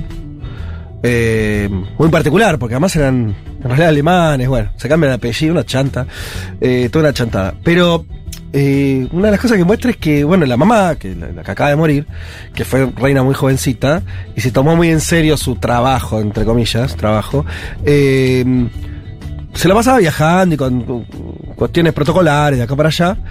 Y, y además esto que vos contás, que hay toda una tradición de que, de que los educan tutores y todo eso. Pero eh, Carlitos estaba solo. Eh, lo- lo- las- la que era la que cumplió funciones de mamá de Carlitos fue la abuela, Mm. que no era reina, o sea, era reina pero no era reina. Sí, o no, me acuerdo Era la, reina madre, sí. sí. porque el papá, que había sido el rey, el que había muerto y por eso Mm. asumió la hija. Pero digamos, como, como un- y y hay unos videos muy espectaculares de él muy chiquito, esto que vos decías antes de que fuera a la escuela, yo qué sé, de, de un, de un, este Charles de, no sé, seis años. Sí. Volvía la mamá después de seis meses a la India, se bajaba del tren y le daba una palmadita al hijo. Sí. Yo no sé, pero me suena que la, que la cabeza de ese nene Bueno, es que Muy si bien nos vos- salió después. Yo miraba algunas imágenes, Muy por ejemplo, fría, ¿eh? cuando fría. saludaba a los nietos, porque entiendo que no le pueden dar un beso, hay un montón de cosas re protocolares. De hecho, veía un video que Hugo Chávez, cuando la vio a la reina, la quiso abrazar, una cosa quiso así, abrazar y no, ella no, dice que no. no se podía. No, pero ahí es fenomenal ese video. Y a partir de ese video después se enoja Chávez y le dice lo de las Malvinas en otro discurso. que no me quisiste abrazar, toma. Bueno, pero se muestra así, por ejemplo, con sus nietos, Claro. con los hijos de, de Carlos y, y de Lady Sí. Eh, que ellas sí le dan un beso y ella una frialdad así tremenda de cuando van Sí. y te dan un beso en cada cachete. Bueno, Hija eso es muy constante. Y. Ay, haciendo. te iba a contar haciendo- algo de. Estamos haciendo amigos. Mira, con muchos países estamos haciendo amigos hoy, ¿no? De hecho, en, en The Crown también la- la- muchas veces la muestran en esa faceta más personal. Sí. Por ejemplo, hay un hecho que, que sucede más adelante. Eh, de hecho, Carlos ya estaba casado y todo. Habían ido a, a Suiza. Hay una avalancha de nieve. eh, no se sabe durante, creo que incluso casi dos días, qué había pasado con ellos. O sea, ¿Con con, quiénes? con- con Carlos y, Ah. y con Lady Di. O sea, Sí. una situación. Habían encontrado un cuerpo. Ajá. Bueno, mirá. tuvo una situación tremenda. Imagínate Sí. la que podía ser tu hijo. Sí. Y los muestran a ellos súper fríos, o sea, tanto a, a la reina Isabel como a, A Felipe. Felipe, a los padres. de hecho, se da una conversación. Vieron que se habló mucho ahora de la operación eh, Puente de Londres, ¿no? Sí. Para decir que se había muerto. Entonces ahí en esta parte ya eh, Felipe le dice, ah, no, perdón, el, el asesor le dice, miren que si finalmente se concreta Sí. que este cuerpo es Carlos, Sí. tenemos que activar la operación Sí. Puente, se me fue el nombre ahora, pero era Puente, sí. tanto. Otro. Entonces se va el asesor y ellos se quedan ahí sin saber si podía ser el cuerpo de su hijo. Y él le dice, ¿por qué puentes? ¿Por qué puentes para llamar? Dice, todos tenemos un puente. Vos sos el puente tanto, el- mi hija el puente. Eh, bueno, y ella cuenta que se elige el nombre de un puente para, eh, como una cuestión simbólica de pasar de la vida real a, bueno, no sé cómo denominar cuando alguien se muere Ah, en sí. cuestión más religiosa, eh, pero así con una frialdad Claro. Sí, muy sí, no, no, tremenda. No, era una señal, no, no parecía. eh, eh, esas imágenes, eh, está bien, estaba toda la cuestión protocolo, pero era el hijo, qué sé yo. Sí. Y además, y lo que me- me- al mismo tiempo veías, que sí tenía una cosa muy afectuosa con la madre. Por eso te digo, lo del protocolo no sé hasta dónde. Claro. Porque la otra también era. La, sea, la- ella con su madre. La reina madre. No, y ella era, la, la, la mamá era mucho más afectuosa, Ah. la abuela de Carlos. Sí. Era una persona más afectuosa. O sea, a pesar de todo el protocolo, Hmm.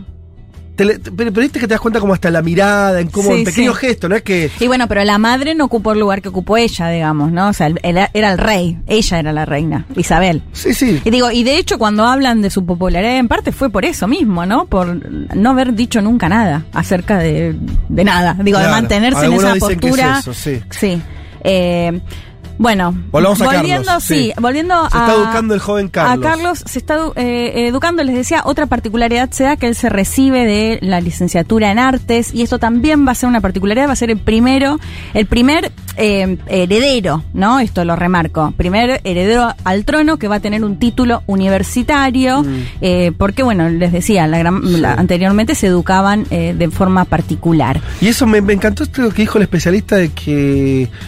Me, me gustó eso, pero es como una mirada arquitectónica en contra de los rascacielos. Sí, ya, eso lo voy a comentar porque algunas de las cuestiones que se temen, entre comillas, con Carlos y diferenciándola justamente de Isabel, es que. Carlos sí se ha metido varias veces en cuestiones que, eh, que ahora, por ejemplo, como rey no podría hacerlas. Eh, y una de ellas, pero lo voy, a, lo voy a contar más adelante. Quería contar una anécdota que, por Sí. supuesto, no podemos pasar de largo. Me que imagino cuál eh, nuestro querido Luca Prodan fue a la escuela, él, eh, italiano, italiano escocés, eh, tenían la misma edad, fueron a la misma escuela. Al Gorson School, ¿no? Sí, exactamente. Eh, contó en algún momento que incluso le dio una trompada al príncipe Carlos. Sí, porque Yo- le hacía bullying, Carlos. porque le hacía bullying. Carlos le hacía bullying tanto a él como a Timmy Mackern, que Ajá. Sí. Timmy Mackern es quien trae a Luca Prodan a salvarle la vida a la Argentina. Sí. Eh, claro, y él también iba a la, misma, al Iban a la misma instituto. escuela. Y aparentemente le pega un, puñete Luca Prodan a- al principito, ¿no? Lindo. Sí. Lo cual ensalza todavía más su figura mítica, ¿no? Sí, Claro, no obvio. pude encontrar un audio sobre esto, pero sí encontré un audio de eh, Luca en el que hace referencia a esto, Ajá. bueno, con algún condimento mm, eh, muy particular de él, donde le, le preguntan si eh, está a favor, no me acuerdo ahora cuál fue la palabra textual, pero le preguntan algo así como, con esta imagen de, mm, no sé, de- como de, que, de quiebre, ¿no? Sería una cosa así, y esto le contestaba Luca Prodan al periodista. ¿Estás conforme con la imagen de reventado que tienen o, o no te gusta? No, pero qué reventado. Yo fui al mejor colegio de Europa. Fui a la- al colegio con el príncipe Carlos de Inglaterra. Hablo castellano, francés, inglés. ¿Cómo cuánto hablas? Yo hablo cuatro, y medio. Yo uno. Y Bueno, bueno, mira ahí. ahí, ahí, yo soy reventado, de repente. ¿Qué pasa? ¿Qué pasa? Reventado, reventado, esa era la palabra que no me acordaba. Bueno, ahí contando que fue la mejor escuela de Europa y en la cual compartió eh, educación con el, el entonces príncipe eh, Carlos. Y yendo al tema del príncipe Carlos, les decía que si bien a los nueve años se supo, fue nominado ya príncipe eh, de Gales, no va a ser hasta eh, la década del 60 donde finalmente va a ser proclamado eh, príncipe de Gales. Y acá se da también una particularidad, porque eh, él empieza a estudiar eh, galés y y esto, bueno, en la serie lo muestran como que la reina no estaba al tanto de que va a dar parte de su primer discurso como príncipe en galés. Y esto generó toda una, una mm, No disputa. No, pero porque había un creciente nacionalismo, digamos, Sí. el hecho de que él hable en galés, que haya aprendido. De hecho, su profesor, esto también se ve en la serie, era nacionalista. De hecho, eh, al menos eh, lo muestran ahí como que va incluso a la casa de, eh, de su profesor con su esposa, que la muestran ahí que no quería saber nada con la monarquía, que los detestaban. Y bueno, se da ahí un cruce bien interesante entre, eh, bueno, ya un príncipe que había Sí. vivido toda su vida en, en un mundo eh, monárquico y una conexión, digamos, real, bueno, y, y con gente de, de Gales, así que eso había generó una, una eh, polémica en torno a este, a este tema.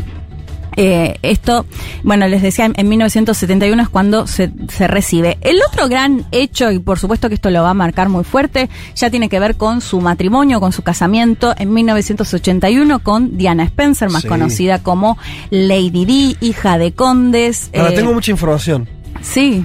por este documental que vi. Me enteré de algunas cosas. ¿Cómo, cómo? ¿Te acordás el nombre del documental? No. Pero está en Netflix, lo buscan ahí. Una, una, una- que está en Netflix. Documental, ¿eh? No de Sí. Crown. Eh, ¿Qué pasó con Lady Diana, Federico? No, Vázquez? no, pará, pará. Ya dijiste que Lula va a ganar en primera vuelta. Ahora, ¿qué pasó ese día? Pará, pará, no, no, no. Antes, antes, antes de, de Lady Di. Sí. Antes de conocer a Sí. Diana. Había Él conoce a otra, que es la Sí. que hoy, de hecho, es su mujer. Claro. Sí, que es la famosa Camila Camila. Parker Bowles. Camila. Exacto. Camila, que con- la conoce cuando él está, como es un solterón, eh, no un solterón, un, un, un- casi un playboy de la realeza, ¿no? Sí, como ahí con 20 minas, jodiendo, ah, de joda. Eh, son los beneficios de no trabajar. No trabajaba, era. Tenía mucha plata. Sí, pero y además era todo, eh, a ver, eh, su mandato era buscar una esposa. Sí, claro. Entonces, Era su trabajo, su empleo. digamos que parecía que había mucha gente dispuesta a, Claro. a- a Claro. cumplir ese rol. Obvio. Sí, sí, Entonces, sí, sí. estaba ahí saliendo con Mina, testeando. ¿Era fachero o no? En No. No, ¿vos viste la en foto? lo Por eso que- digo en absoluto. No, No, no, no. Nada, nada que ver con el padre. No, no, no, no. El padre es más fachero, No, ¿no? igual eh, con los años se estuvo poniendo peor, me parece, pero. Bueno, porque todo empeora. Claro, Pero si ya venís feo. Ya venía mal. Bueno, pero la cuestión es esta. Pero bueno, era el próximo rey. Exacto, Más- todo eso limpia un montón. seduce. Bueno, cuestión que está, está ahí en esa búsqueda y se enamora de esta Camila, que era Sí. un poco más grande que él, pero no De hecho, mucho. tenía pareja, estaba casada. No sé si en el momento en el No, que no se conocieron, se casa después, no, pero no estaba eh, casada. después cuando siguen, él- ella está casada. Pero pará, no, no, cuando se conocen no está casada. Era alguien joven, yo- yo estoy- Me gusta la defensa de. estoy, estoy muy, estoy muy preciso. Y lo que me impactó es que el, el documental lo dibuja a él como alguien muy tímido, Sí. eh, a diferencia del padre, que era el como... padre era una cosa de El loco. padre Sí. atleta, Sí, sí. tipo alto. También mucha fiesta. De hecho, Mucha hasta se hablaba de una muy- amante argentina. Todas, el papá todas. Sí, Blaquier. Pero este era mucho más apichonado. La mamá no le había dado besos cuando era chiquito, la crió la abuela. Lo golpeó Luca Prodan. Le, Claro. Luca Prodan le metió una mano, bueno, no se llevaba bien con los amigos, todo eso. Y la cuestión es que finalmente conoce una mina que le gusta, de verdad, Mm. es esta Camila, y la buchan, y esto me parece, estamos hablando de ya de los años 70, porque no era virgen. Lo cual a mí me llamó, porque no es que estaba casada, Leti, no es que había tenido matrimonio, no era, te- no era virgen. Claro. Y hace nada, eso fue motivo de bochazo. A mí me sorprendió, incluso sabiendo lo, lo- lo ridículamente estúpida que son las monarquías. Sí. Me pareció como, ah, posta. Porque medio que le cagaron la vida al tipo. Sí, claro, y a ella también. Bueno, a Camila ni hablar. A lo que voy es. eh, y hasta le, a, seguir sumando gente, a los hijos, un desastre. Pero todo tuvo que ver con eso. Porque si no, la lógica era que él ya había encontrado a la persona que quería. Y de hecho, hasta el, ese, ese amor, uno puede entender que era verdadero porque hoy son dos viejitos que están juntos. Sí, claro, claro. Entonces se querían de verdad. Y la razón por la cual no fue aceptada por la, ma- por la madre, por la reina, por eso digo, estamos hablando de una persona muy especial, es que no era virgen. Y Sí, el hay, dato hay que para hablar igual de si es por eso. En la serie te mostraban, por ejemplo, que la hermana de Carlos tenía como una especie de aventura con el novio Ojo de que, Camila. ojo que la serie es, es propaganda. Sí, ¿no? ¿no? pero lo que me decía Tommy, que esto Sí. eh, eh, lo contrario de lo que muestra la, la serie. En la serie, de hecho, a Lady Di se la muestra como una chica que parece bastante humilde, que cuidaba nenes, no sé qué historia. Y lo que me decía Tommy, que en realidad la familia de Lady Di encajaba muy bien para ser la princesa eh, y ser, bueno, la futura Claro. eh, reina. Es decir, que no sé hasta dónde habrá sido real el tema de, del sexo, más si mirás toda la historia, digo, familiar, hablamos de Felipe y demás, sino que Sí, haya no, sido pero- una excusa No, pero la- eh, una cosa es que, fe- que después le permita, después hacen cada uno lo que quería. Era mega Sí, hipócrita. sí. No, Todos no, lo que voy es, si, si no era realmente en realidad que les convenía a la familia de Lady Di o la figura de Lady Di por su familia, que sus padres eran condes y demás. Según el documental, además, el tema es que no, no, no es que estaban ¿Cómo en disputa entre una y otra. No es que está, o sea, él la, la obligan como a, a separarse de Camila. Sí. Y creo que son dos años después que conoce a. a- a Sí, sí, pero a lo que voy es que si era de una familia la cual no, para No, la monarquía claro, no, era alguien que le sumaba Bueno, a esas uniones que sabemos no sé. que son uniones que, que las hacen claramente muy eh, planificadas y Sí. pensadas en ese sentido. Sí. Digo por lo que me decía el entrevistado de que la familia de Lady Di sí, Sí, encajaba, encajaba. perfectamente. Bien. ¿Cómo comprobaban que no era virgen? ¿Cuál era el bar? Eh, Hoy eh, es no, un día lo- de, de polémica. Lo que, lo que contaba en el documental es que ya sa- eh, o sea, se sabía que ella había tenido parejas. Mira, si- y no tenían si, pe- 15 si pedían años. sábanas con ¿Y sangre, te digo Di que no ya no me asombraría. Estamos ¿Cómo? hablando de monarquía. no tuvo. No, Lady era muy chiquita. Se conoció, Era tenía más chica, sí. 16 años, una nena. Sí, Ahí era ya habrá otro chica. capítulo. Sí, no, no sé si 16, 18, no, no Ah, sé. bueno. Sí. Bueno, en 1981 se casa con eh, Lady Di.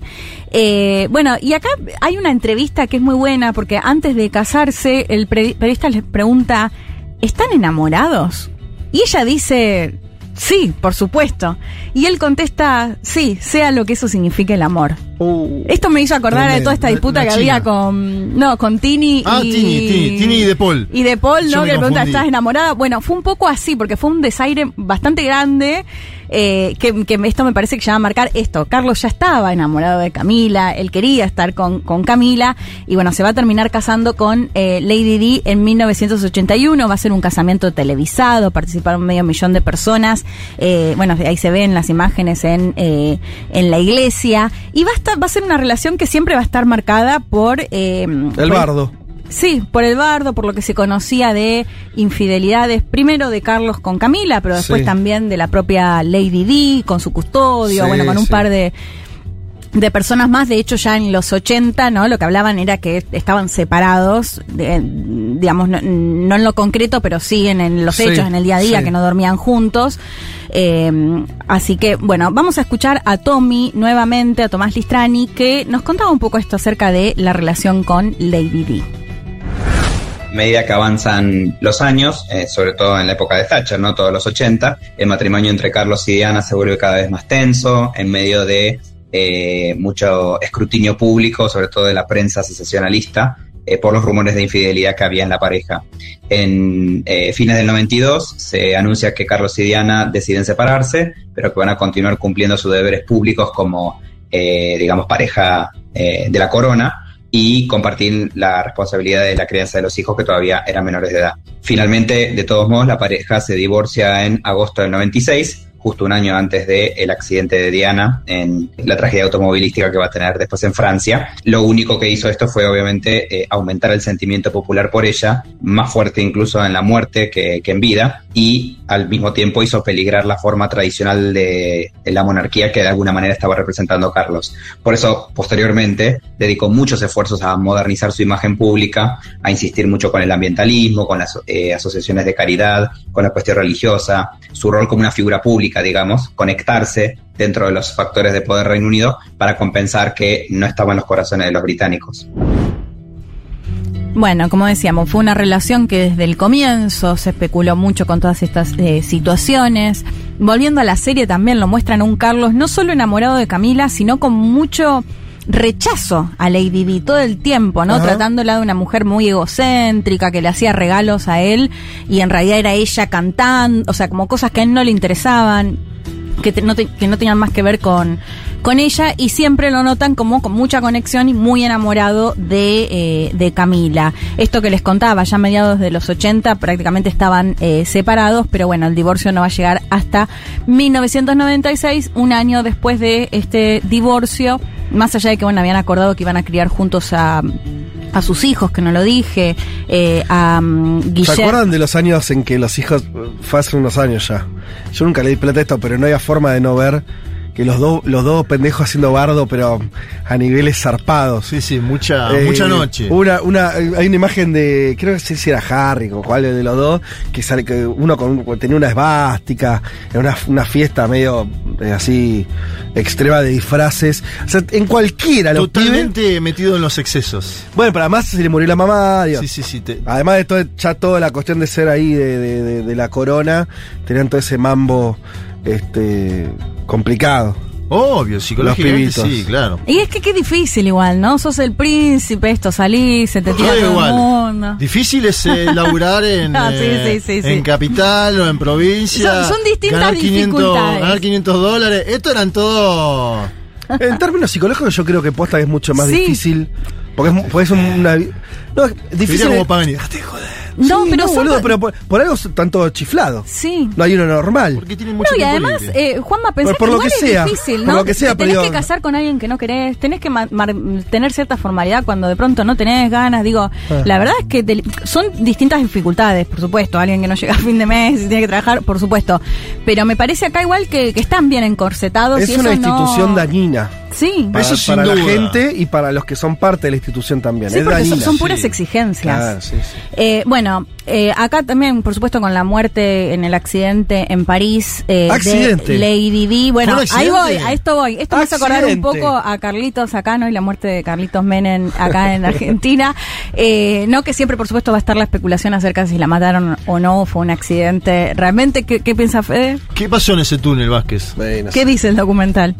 No, eh, no, no, no, no, No no, se mete no pone, no pone, mm, no, no, no, no cuestiona que fue un accidente. Bueno, lo cierto es que todo esto igual va a ser un tema y le va a generar justamente, eh, bueno, la- cuando hablamos de la poca popu- popularidad que tiene eh, el rey Carlos, además de todas las situaciones que hemos visto en estos últimos días y este eh, mal desempeño, ¿no? Que se enoja porque se le rompe una lapicera y empieza a las puteadas o un Ya montón se de, tomó de un franco, ¿no? situaciones. El hombre. sí. Está. Está tranquilo, ¿no? Ay, Eso decía usted, qué vida complicada la de Carlos. Empezó a laburar a los 76 y se tomó un franco a los 5 días, chicos. Y sí, Dale. no se puede empezar a laburar a esa edad. Pero bueno, más allá, digamos, de todas estas situaciones, en gran parte justamente lo que se cree es que nunca ha tenido demasiado apoyo por toda esta situación que se dio eh, con Lady Di, con los engaños, porque además a ella siempre la mostraron como eh, alguien que sufría mucho ese vínculo. No Sí. era que no me importa Carlos y listo, no, Sí. sino alguien que eh, sufría que el desamor, digamos, de, de, de Carlos. Bueno, finalmente lo que va a suceder es que en el 2005 se termina casando con Camila, que es la reina consorte eh, del Reino Unido. Pero quería sumar una, un dato más ya para ir cerrando. Eh, decía antes que el temor sobre Carlos es si va a poder cumplir esto que hizo muy bien su madre viéndolo desde la monarquía, Sí. ¿no? De nunca meterse en nada, o al menos nunca nos enteramos de, de sus comentarios o de sus opiniones.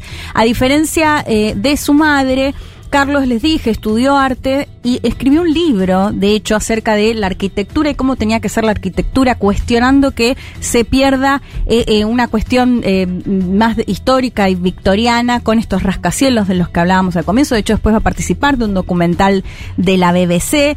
Incluso se va a decir que va, va a enviarle cartas a los primeros ministros en distintas situaciones políticas, Mm. digamos, para sentar su posición. Va, bueno, va a dedicarse mucho a la caridad y todas esas cosas que le gustan mucho a, a la Sí. realeza, de fundaciones y, Hacer todo- negocio con los árabes, te diría, ¿eh? Sí, fundaciones más que caridad, la varguita también, ¿no? Hizo mucho guita con los árabes. Pues fue uno de los, de los primeros que hace eso. ¿Y vos decís que Juan Carlos lo copió? Sí. Juan Carlos lo copió. Sí, sí, sí, Mirá pero, eso está. Son eh, parecidos, ¿no? Totalmente Eh, chequeado. Eh, fue uno de los primeros que hace, uno, hace un- eh, habilita a, Bueno. a la monarquía de Arabia Saudita. Él. Claro, iba a decir eso. Bueno, muchos países árabes que tienen monarquía absoluta, de hecho. Es decir, que debe haber ahí una pica Pero de- totalmente.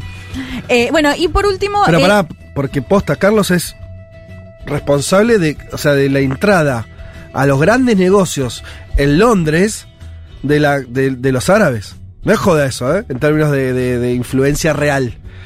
Viste que eh, hace muchos años que, que en Gran Bretaña se discute mucho eso. Sí, que claro. se compran eh, equipos de fútbol, sí. que no sé qué. Sí, bueno, totalmente. empieza con él. Hay, hay, hay- hay una cumbre que la que el arma, que también se supone que no debían hacer eso los reyes, eh, o la corona, Hmm. y se hace amigo de este de la de, de los árabes, de los saudíes, para ser más exactos. Eh, bueno, y la el otro costado que va a tener una agenda climática, si se quiere ambientalista, incluso desde hace varios años, si se quiere bastante vanguardista en ese sentido. Por supuesto lo van a criticar diciéndole, bueno, no, no es que vaya, que se puede decir que es un ambientalista necesariamente, pero sí, en realidad va, a basar bastante su, su postura en ese sentido. De hecho, participó de la COP que se hizo en, el Reino Unido, eh, va, a dar un discurso en la conferencia sobre el cambio climático, bueno, en estas posturas que ahora, una vez como rey, eh, bueno, no lo puede hacer, ¿no? Mm. Básicamente tiene que tener una postura mucho más tanto, neutral. claro. Exactamente, tiene que ser más neutral. Y para terminar, eh, yo le preguntaba a Tommy. Eh, eh, hablábamos sobre este meme, ¿no? De bueno, empieza a laburar a los 73 Sí. años. Y en realidad, eh, Tommy, que lo ha seguido mucho a- al, al principado o al príncipe, él decía que en realidad Carlos nunca había querido ser rey. Claro. Eh, que no era que estaba esperando, ¿no? Porque siempre Sí. se hacía el chiste esto, bueno, está esperando que se muera su madre Sí. para eh, ser coronado. Que en realidad él preferiría, o sea, él siempre se marcó más por, bueno, me quiero estar con Camila porque la amo, voy a estar con Camila, un perfil que, eh, esto que decíamos, Más rompía un poco con esta más sí, un poco más eh, libre, pero que bueno, que iba, podía generar mucha más polémica el hecho de abdicar, por ejemplo, y que tenga que asumir su hijo. Claro. Eh, pero en realidad, eh, bueno, a- para mi sorpresa, porque yo también siempre creí que, que estaba esperando la muerte de su madre, lo que me decía Tommy es que lo que creen varios de los que lo estudiaron es que en realidad eh, Carlos no, quería ser rey Se quiere morir en el sentido no, no literal, sino de Sí, que sí. baj- qué bajón, a esta altura me tocó La esto. verdad. y que le toca, bueno, en un contexto que lo decíamos, muy complejo, más allá de que se supone que no se meten tanto en política, en un complejo, una crisis política, crisis económica muy fuerte en el Reino Unido y sobre todo, a mi modo de ver, un reinado que va a estar marcado por ver qué pasa con esos países que todavía reconocen, o que en este caso se supone que deberían reconocer ya al rey Carlos III y que hay muchas posibilidades de que vayan a un referéndum o modifiquen sus constituciones para dejar de ser parte de la monarquía británica. Estamos hablando de 14 países Claro. en todo el mundo, así que me parece que eso va a ser, que es un, un gran legado de su madre, si se quiere haberlos mantenido. Bueno, me parece ahí interesante qué puede llegar a pasar con el reinado de un rey que quizás no quería ser rey. Eh, ¿Tenemos un audio más para escucharnos? No, no, lo, lo dije, lo, lo de Tommy que me, me contaba. Bien, no, está, está bárbaro. Eh, sí, hay que ver, ¿no? Vos- vos, eh, si, si es el. Si. eh, la sensación es que, que la reina aguantó. Mm. Como logró aguantar una monarquía que estaba a los tumbos. O sea, no está. No, No está- solo diría que aguantó, sino que la mejoró, entre comillas, mejoró su popularidad. ¿Vos ¿Respecto de no? cuándo? Y eh, vos decís una monarquía que estaba a los tumbos. Y, pero es que sí. Su imagen popular fue alta. No, y La que- de Isabel. Sí, pero, pero a lo que voy es. Si. mm, O sea, en realidad es- todo el siglo XX también es un cuestionamiento. mm, De alguna manera a, a- a- a la existencia de la corona. Todo el tiempo esa pregunta está. En, antes no estaba. En el siglo XIX no estaba en cuestión si tenía que haber un rey o no. Ahora está presente toda todo el tiempo la pregunta. Es como que como si Isabel, el gran laburo que hizo es que esa pregunta siempre fuera, tuviera un resultado, no, bueno, pero la unidad nacional, no, pero la quieren. Ahora, tan la institución, si está muy asentada en el, en el carisma el cariño que tenía eh, Isabel II, eh, eso no se traslada au- automáticamente al hijo, ¿entendés? No. O sea, todo eso puede ser que si el tipo tiene, sea porque por los memes, sea porque no- lo que quiera, porque y bueno, puede ser que se deslegitime rápido, o sea, porque es una, una institución que flota en el aire. O sea, las razones de que exista no hay 50 razones. Está la famosa cuestión de que sigue siendo el símbolo de, bueno, los símbolos, el problema de los símbolos, eh, que si el símbolo te mm, deja de simbolizar, chau el símbolo. Bueno, y más que símbolo, lo que planteábamos el domingo anterior, este tema de la unidad, que ese es Sí. otro punto, ¿no? ¿Qué, pu- qué puede pasar con Escocia si va finalmente a un referéndum? Digo, ¿qué pasa incluso con el Reino Unido? Y para, para terminar, me, me acordé de algo esta semana, lo entrevisté a Pablo Iglesias, que él Ajá. me contaba en, eh, cómo pasó en la monarquía española, que Sí. es una de las menos populares Sí. en, Europa, que él decía que el post-franquismo Sí. se impidió llevar a un referéndum sobre eh, la cuestión de seguir con la monarquía o no, porque creían que podía llegar a ganar la república y no lo hicieron y que incluso algunas encuestas ahora daban la posibilidad. Ajá. Digo, y, y lo que más interesante me planteaba es que él decía que es un tema tabú, incluso Claro, en España con claro. esta popularidad, no me quiero imaginar en el Reino Unido cómo debe ser la dificultad por ahí para quienes tienen una postura antimonárquica, eh, de- digamos que llega a tener algún espacio eh, mediático. Sí, totalmente. No, yo a lo que Y- voy. y, político también, que- porque hay que decir, los laboristas también están, ¿no? Apoyando a la monarquía, digo, Claro, van, es que eh, ojo Los grandes que- partidos en los dos países. Claro. Mi, mi sensación es que la crisis de la monarquía ya no viene tanto por una oleada republicana, mm, sino porque el pro, porque, o sea, no sé, eh, crisis como lo que fue lo de la muerte de Lady pone más en jaque la monarquía que Total. un movimiento republicano. Pero a lo que voy es, todo el tiempo parece ser ya que la monarquía está en jaque. En el sentido de decir, bueno, todo el tiempo la pregunta social es, che, ¿esto para qué nos sirve? ¿Nos sirve? Bueno, dale, lo toleramos. Ahora, ante una oleada de, indignación, lo que planteamos el domingo anterior, che, si el invierno europeo es realmente muy malo en términos de económicos, se empieza a ver. El documental este que mostraba una cosa, no es que el documental criticara esto, ¿eh? pero, pero me llevó a pensar, porque sí cuenta todo el quilombo que tuvo eh, en la monarquía británica cuando fue la Primera Guerra Mundial. Como era de origen alemán la familia, que después se renombra como Windsor, pero era un- una eh, tenía el, el apellido Goethe, la familia imperial británica, en medio del contexto de la Primera Guerra Mundial, se tuvieron que cambiar todo el nombre porque se los iban a barrer. La indignación social, porque claro, estaban haciendo una guerra, se estaban muriendo los ingleses haciendo una guerra contra Alemania. Lo que hoy es, no es solamente una, necesariamente una oleada republicana, che, queremos que Gran Bretaña sea una república, Sí. porque hoy por hoy la verdad que gobierna el Parlamento, gobierna cómo vote la Sí, sociedad. totalmente. Pero justamente, digo que cualquier cambio de ánimo los tumbe. Me parece que pasa más por Sí, ahí. de- un elemento muy breve. Sí. Eh, de hecho, otra cuestión es la Unión Europea, ¿no? También en esta crisis del Reino Unido, Claro. ¿qué puede, digamos, cómo puede influir Sí. si en un contexto de austeridad, porque va a llegar un invierno muy duro, eh, también cómo pueden jugar ahí, más allá, Tommy dice que la monarquía británica eh, no es deficitaria porque tiene, bueno, varias cuestiones, fundaciones, turismo y demás, pero cómo puede jugar también en un rol en el que, bueno, se pide austeridad todo, Claro, y te, y seguís teniendo una monarquía que, bueno, vive como vive la Totalmente. Gracias, Leti. Por favor.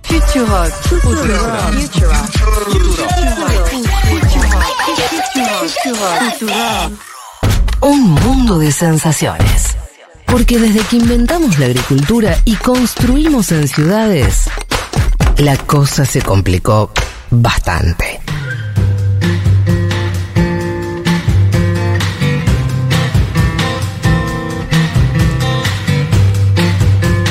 Pablo 30, musicalizador de esta radio, Sí. eh, nos envía su canción del mundo esta semana eh, y la centra en Uruguay.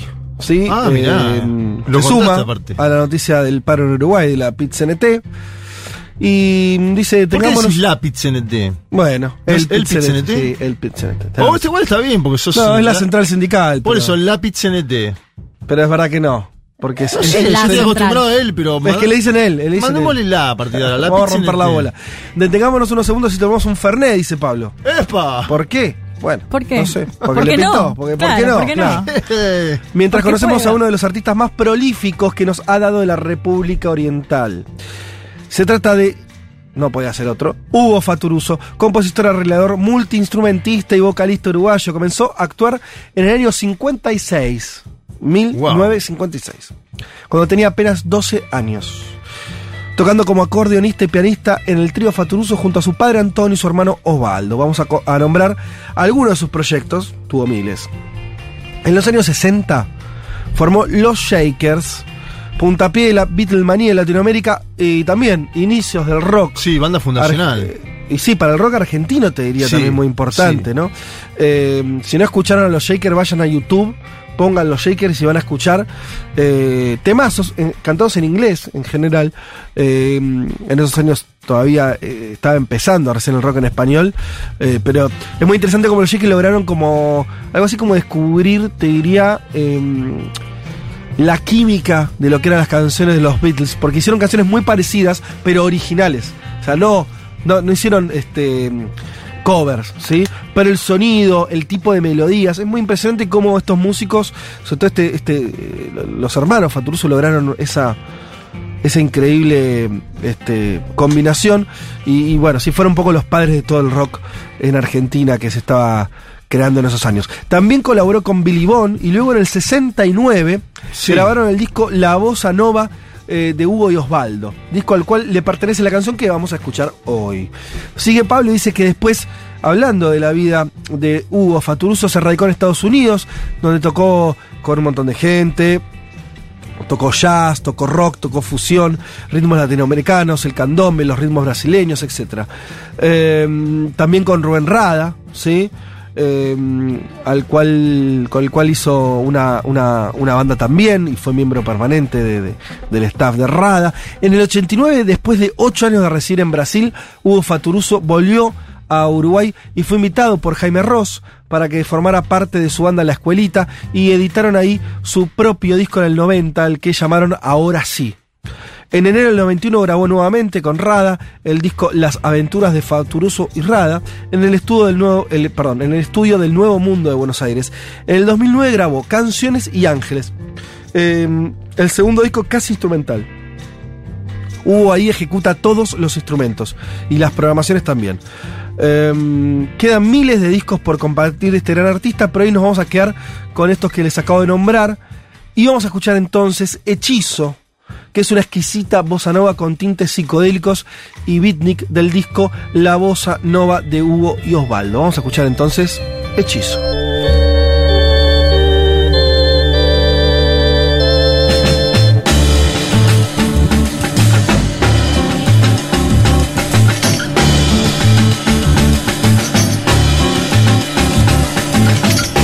Every day is looking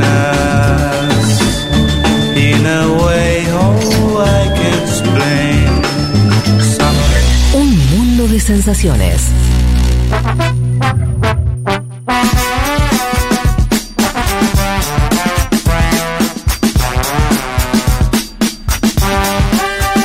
Bueno, muy bien, estamos llegando al final de este programa.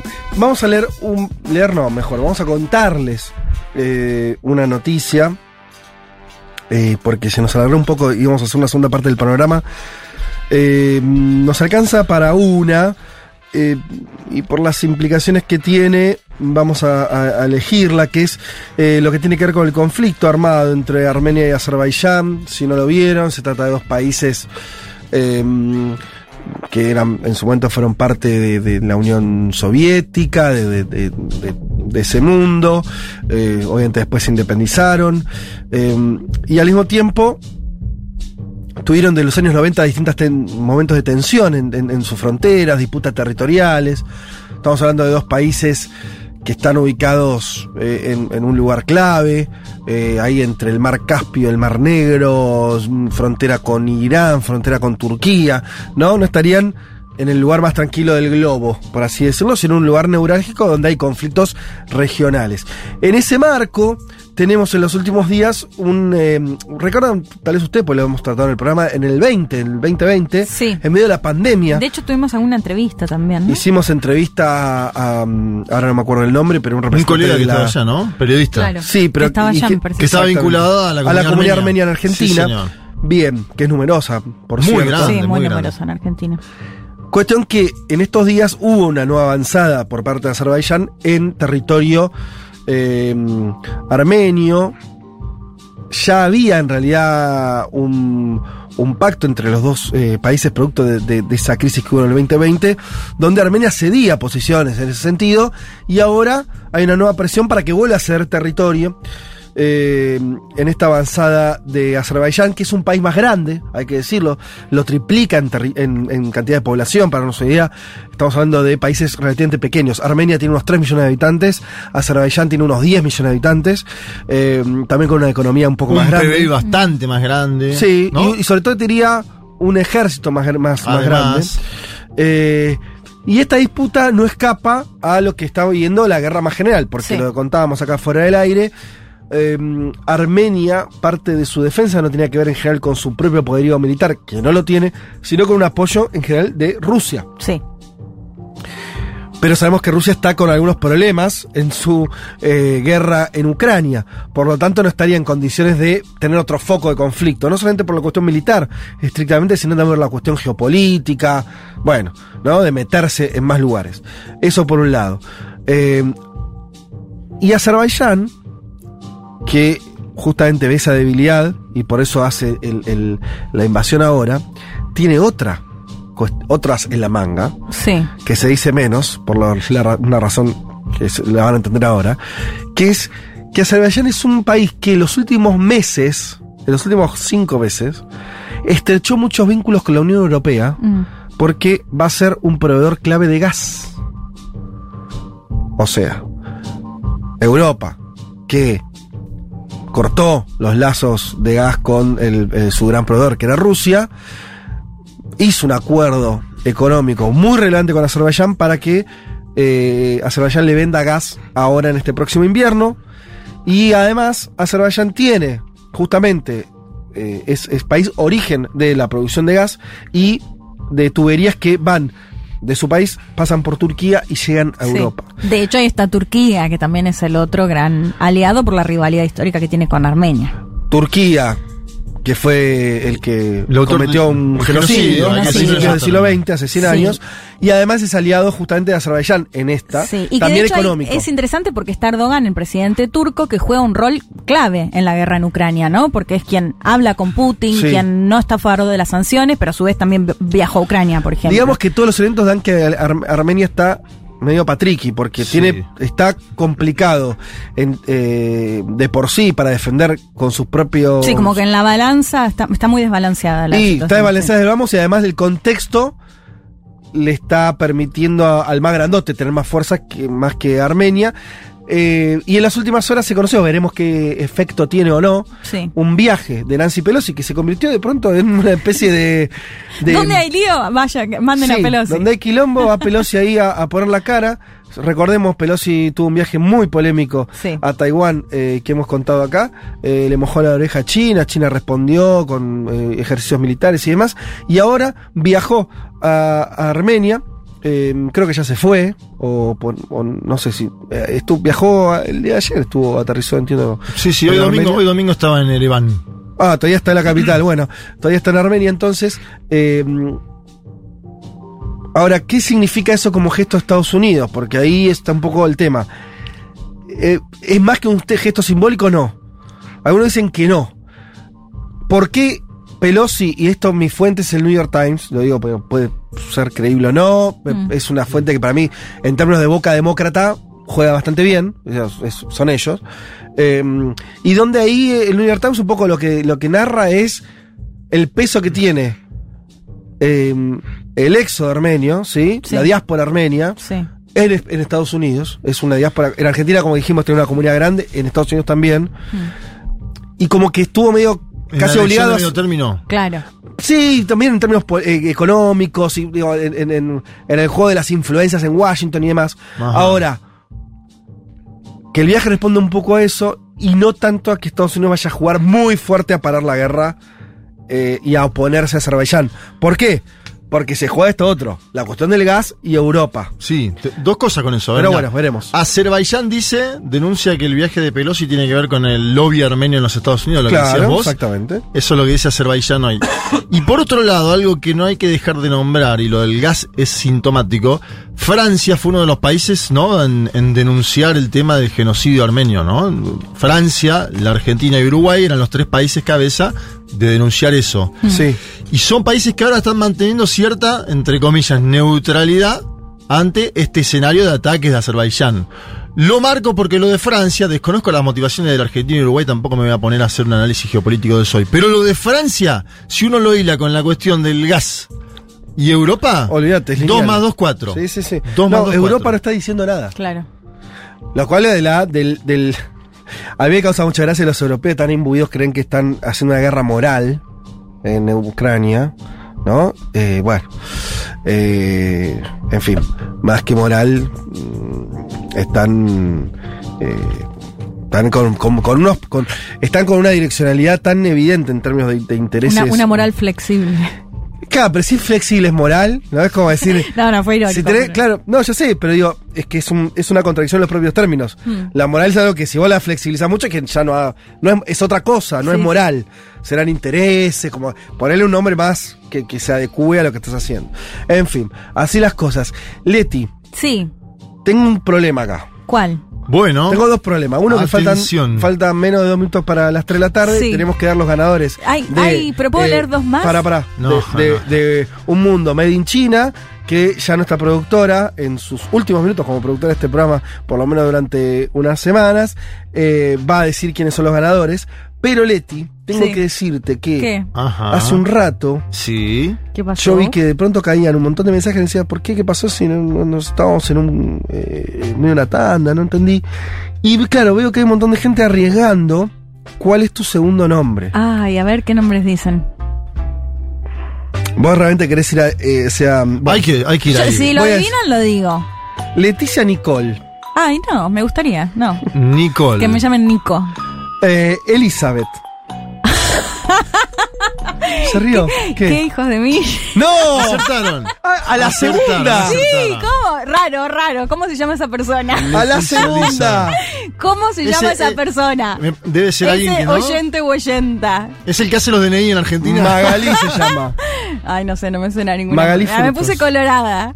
Dije acá algún amigo amiga se infiltró en los Oh, mensajes. Pero qué pena. Mira, eh, es que hubo uno, do- dos. Después otras habían, eh, habían dicho Lorena, habían tirado, No. Cintia, No. Leticia Eh, Elizabeth. Jas- Yasmín, Mm, Jessica. No. Bueno, No. había muchas. No, y el tema es que se escribe con S y sin H. Y Ah, en general, Elizabeth ¿con se escribe con Z y con H. Ah, ahí está, mirá. Para, Cristina se llama Cristina Elizabeth Sí. y con Sí. S, creo. No sé. Mm, Sí, sí, sí, sí. Pero y- con H, me Claro, parece. con H. Siempre sí, sí, la. H o la Z El o la tuyo es Z y la Elizabeth H. con S y sin H. Sí, bien criollo. Elizabeth. Perfecto. Que si hubiera sido Elizabeth. ¿Ah, el de Cristina sin H también? ¿En Es- serio? sí. Tenés Bueno. el mismo segundo nombre que Ah, Cristina mirá. Kirchner. Que también es el segundo nombre de ella, quiero Ah, decir. sí, posta, es sin H Sí. con S. Mira que creo que no, no he conocido a otra Elizabeth que se escriba Mirá. así. Bueno, en la cumbre en el Senado. Mira vos. Eh, bueno, esto fue muy rápido. Yo Fue no- yo rapidísimo, que increíble. No, puedo creer que lo hayan Cristina sacado tan Elizabeth rápido. Fernández de Kirchner. Elizabeth con S y sin H. Mira vos. Atención. Sí, me acordaba que ella se llamaba Elizabeth, pero no, no sabía que se escribía así. Bueno, eh, entonces Ah, ya. entonces puedo leer dos mensajitos rápidos. Sí, Que, que están dale, muy graciosos. dale. José Ruberti dice: Para mí hay que aprovechar para eliminar las monedas, los objetos, no las que emite cada país, Mm. Sí. y reemplazarlas por caramelos. El vuelto en plata grande es en billete y el de plata chica en caramelos. Reduce el uso de metales y te da la opción de guardarlos o comerlos. ¿Qué tiene Y- que ver con China de su Ay, Y que siempre está el chiste de que los 5 lo centavos. Bueno, ya chino. 5 centavos no es Ah, nada, claro. pero que el vuelto te lo dan No, en no, caramelos. claro, claro. El problema es que ya perdimos la moneda como. No, no la Sí, moneda ya- centro ya de como no se sino- usa. no tenemos monedas. Y después Iskovic, Iskovic que dice, a Estados Unidos le mandamos a lo peorcito de Latinoamérica. Ajá. Don Francisco, Susana, Gloria Estefan, Sí. bueno, sí. Y de a poco lo fuimos saboteando. Haría lo mismo con China. Les enviaría traperos, reggaetoneros, políticos libertarios, etcétera, para poder empezar a voltearlos desde adentro. Si hay un poder hegemónico, hay que destruirlo, nunca Bien. subordinarse. Perfecto. A la mierda. Bueno, Y hace su ingreso la todavía productora de este programa, Ludmila Gurevich. ¿Cómo estás? ¿Cómo están? Muy bien. Bueno, primero, entonces vas a contar que- a dónde te vas. ¿Se puede contar eso? Sí, ¿qué se puede ¿Qué contar? Eh, me ¿Cuál gustó que dijeron eh, que me iba a una batalla contra la naturaleza. contra no, pero en la naturaleza. En la sí. naturaleza. Eh, y eso es todo lo que puedo contar. Ah, no, Oh. nada. Lo que ya conté. Sí, Podemos, mucha piel, podemos decir. mucha piel, no mía. pero Bueno, bueno, vamos a poner sabemos, el cuerpo. naturaleza vamos a y mucha el cuerpo piel. Mucha piel y naturaleza. Poner sí. el cuerpo, piel y naturaleza. ¿Cómo estuvo tu, este, tu, tu, eh, ¿cómo se llama? Tu reemplazo eh, estaba siendo entrenada en estos momentos. Exactamente. Vimos. ¿Cómo le fue? Muy bien. El muy domingo de bien. Nos dejo en entrenamiento. buenas manos. Bien. ¿La querés presentar ya que estamos? Sí, la presento, la nueva productora de este programa, Maini Golomb. Bueno, muy Bienvenida. bien. Maini. Bienvenida. Maini. Me gustó el. Es un, un lindo Marina.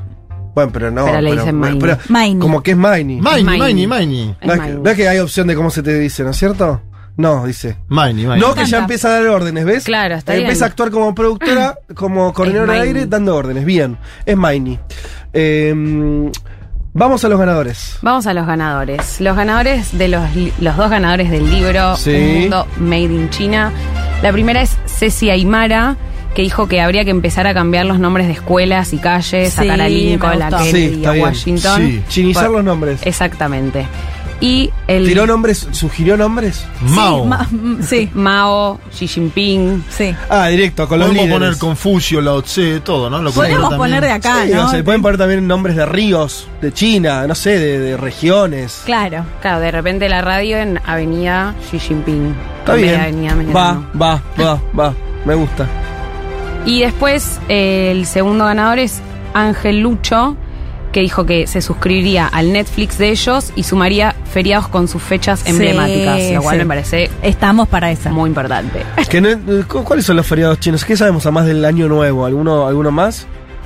Ahí debe ser el, el aniversario de la Revolución China, sí, ese seguro, seguro. olvídate. La, la muerte de Mao, ¿no? Me imagino. ¿Es feriado? Y no sé, habría que hacerlo. Si no. Yo propongo ahí Acá que lo hacemos. si hay una Claro, acá si hay algo que se Yo conmemora, propongo, mirá, se celebra, lo, feriado. lo que podemos hacer es lo siguiente. Nosotros mantenemos los feriados de la Argentina y a la vez sumamos. ¿Hay una disputa de dos potencias? Sumamos todos los feriados. Claro. Mira, yo el te 4 digo- de julio feriado. Te agrego, te, te agrego pintoresco, feriados. Festival de linternas, agarrate esta, feriado en China. Se Me- llama festival- Festival de linternas el 15 de febrero. Estoy para el. Festival de Linterna el 15 de febrero. Sí, Capaz empezás eh, a laburar, viste, feste- 15 de febrero y te engancha el Festival de la San Linterna. Valentín para tampoco perder la hegemonía yanqui claro. y al otro día Te festejamos. tiro otro. Ahí hacemos un puente entonces. Claro, 14 y 15 de febrero me encantó. La fiesta de los muertos, ¿Cuándo es? Eso está 5 bueno. de abril. Bien, en- me gusta. y ahí podemos sumar la de México también. Sí. Eh, ¿Qué más tenemos? Eh,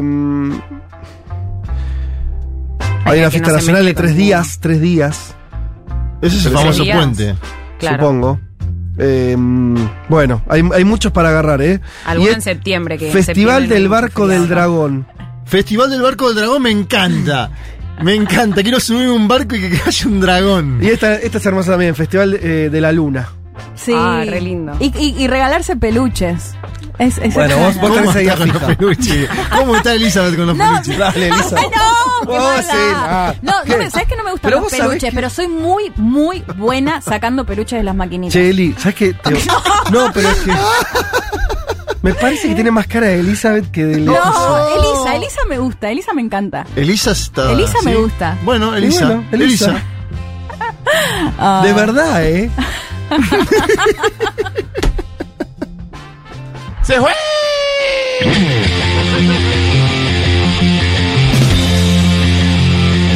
La taconcha, podríamos decirlo. Eh, señoras y señores, eh, muchas tardes y buenas gracias. Bueno, esto ha sido todo por hoy. Nos excedimos un poquito. Eh, muy, poco, bueno, muy poco. despidiendo a, nuestra compañera. Muchas gracias, Lu, por todo. Sí, vuelve aparte, vuelve y será millones. Vuelve y será millones, es que sobrevive. ¿eh? Vamos a ver. Vamos a ver primero hay que ver que sobreviva. Naturaleza, piel y sobrevive. Bueno, y, data concha. Bueno, data, ¿cómo está? lo mezclé con algo de oh, Lu. Lo mezclé con algo de Lu. Elizabeth, está muy picante. Eh, como siempre, la puesta del aire de Juan Tomala. Bien que empezó con la botonera Tomala es contra mí, está buenas, bien, pero. Buenas, buenas, buenas, somos, buenas. Me gusta. Mucha botonera el programa que viene, Tomala. Bueno. Se soltó, Tomala. Nos vamos, nos reencontramos el domingo que viene a las 12 del mediodía. Pásenla bien, chao.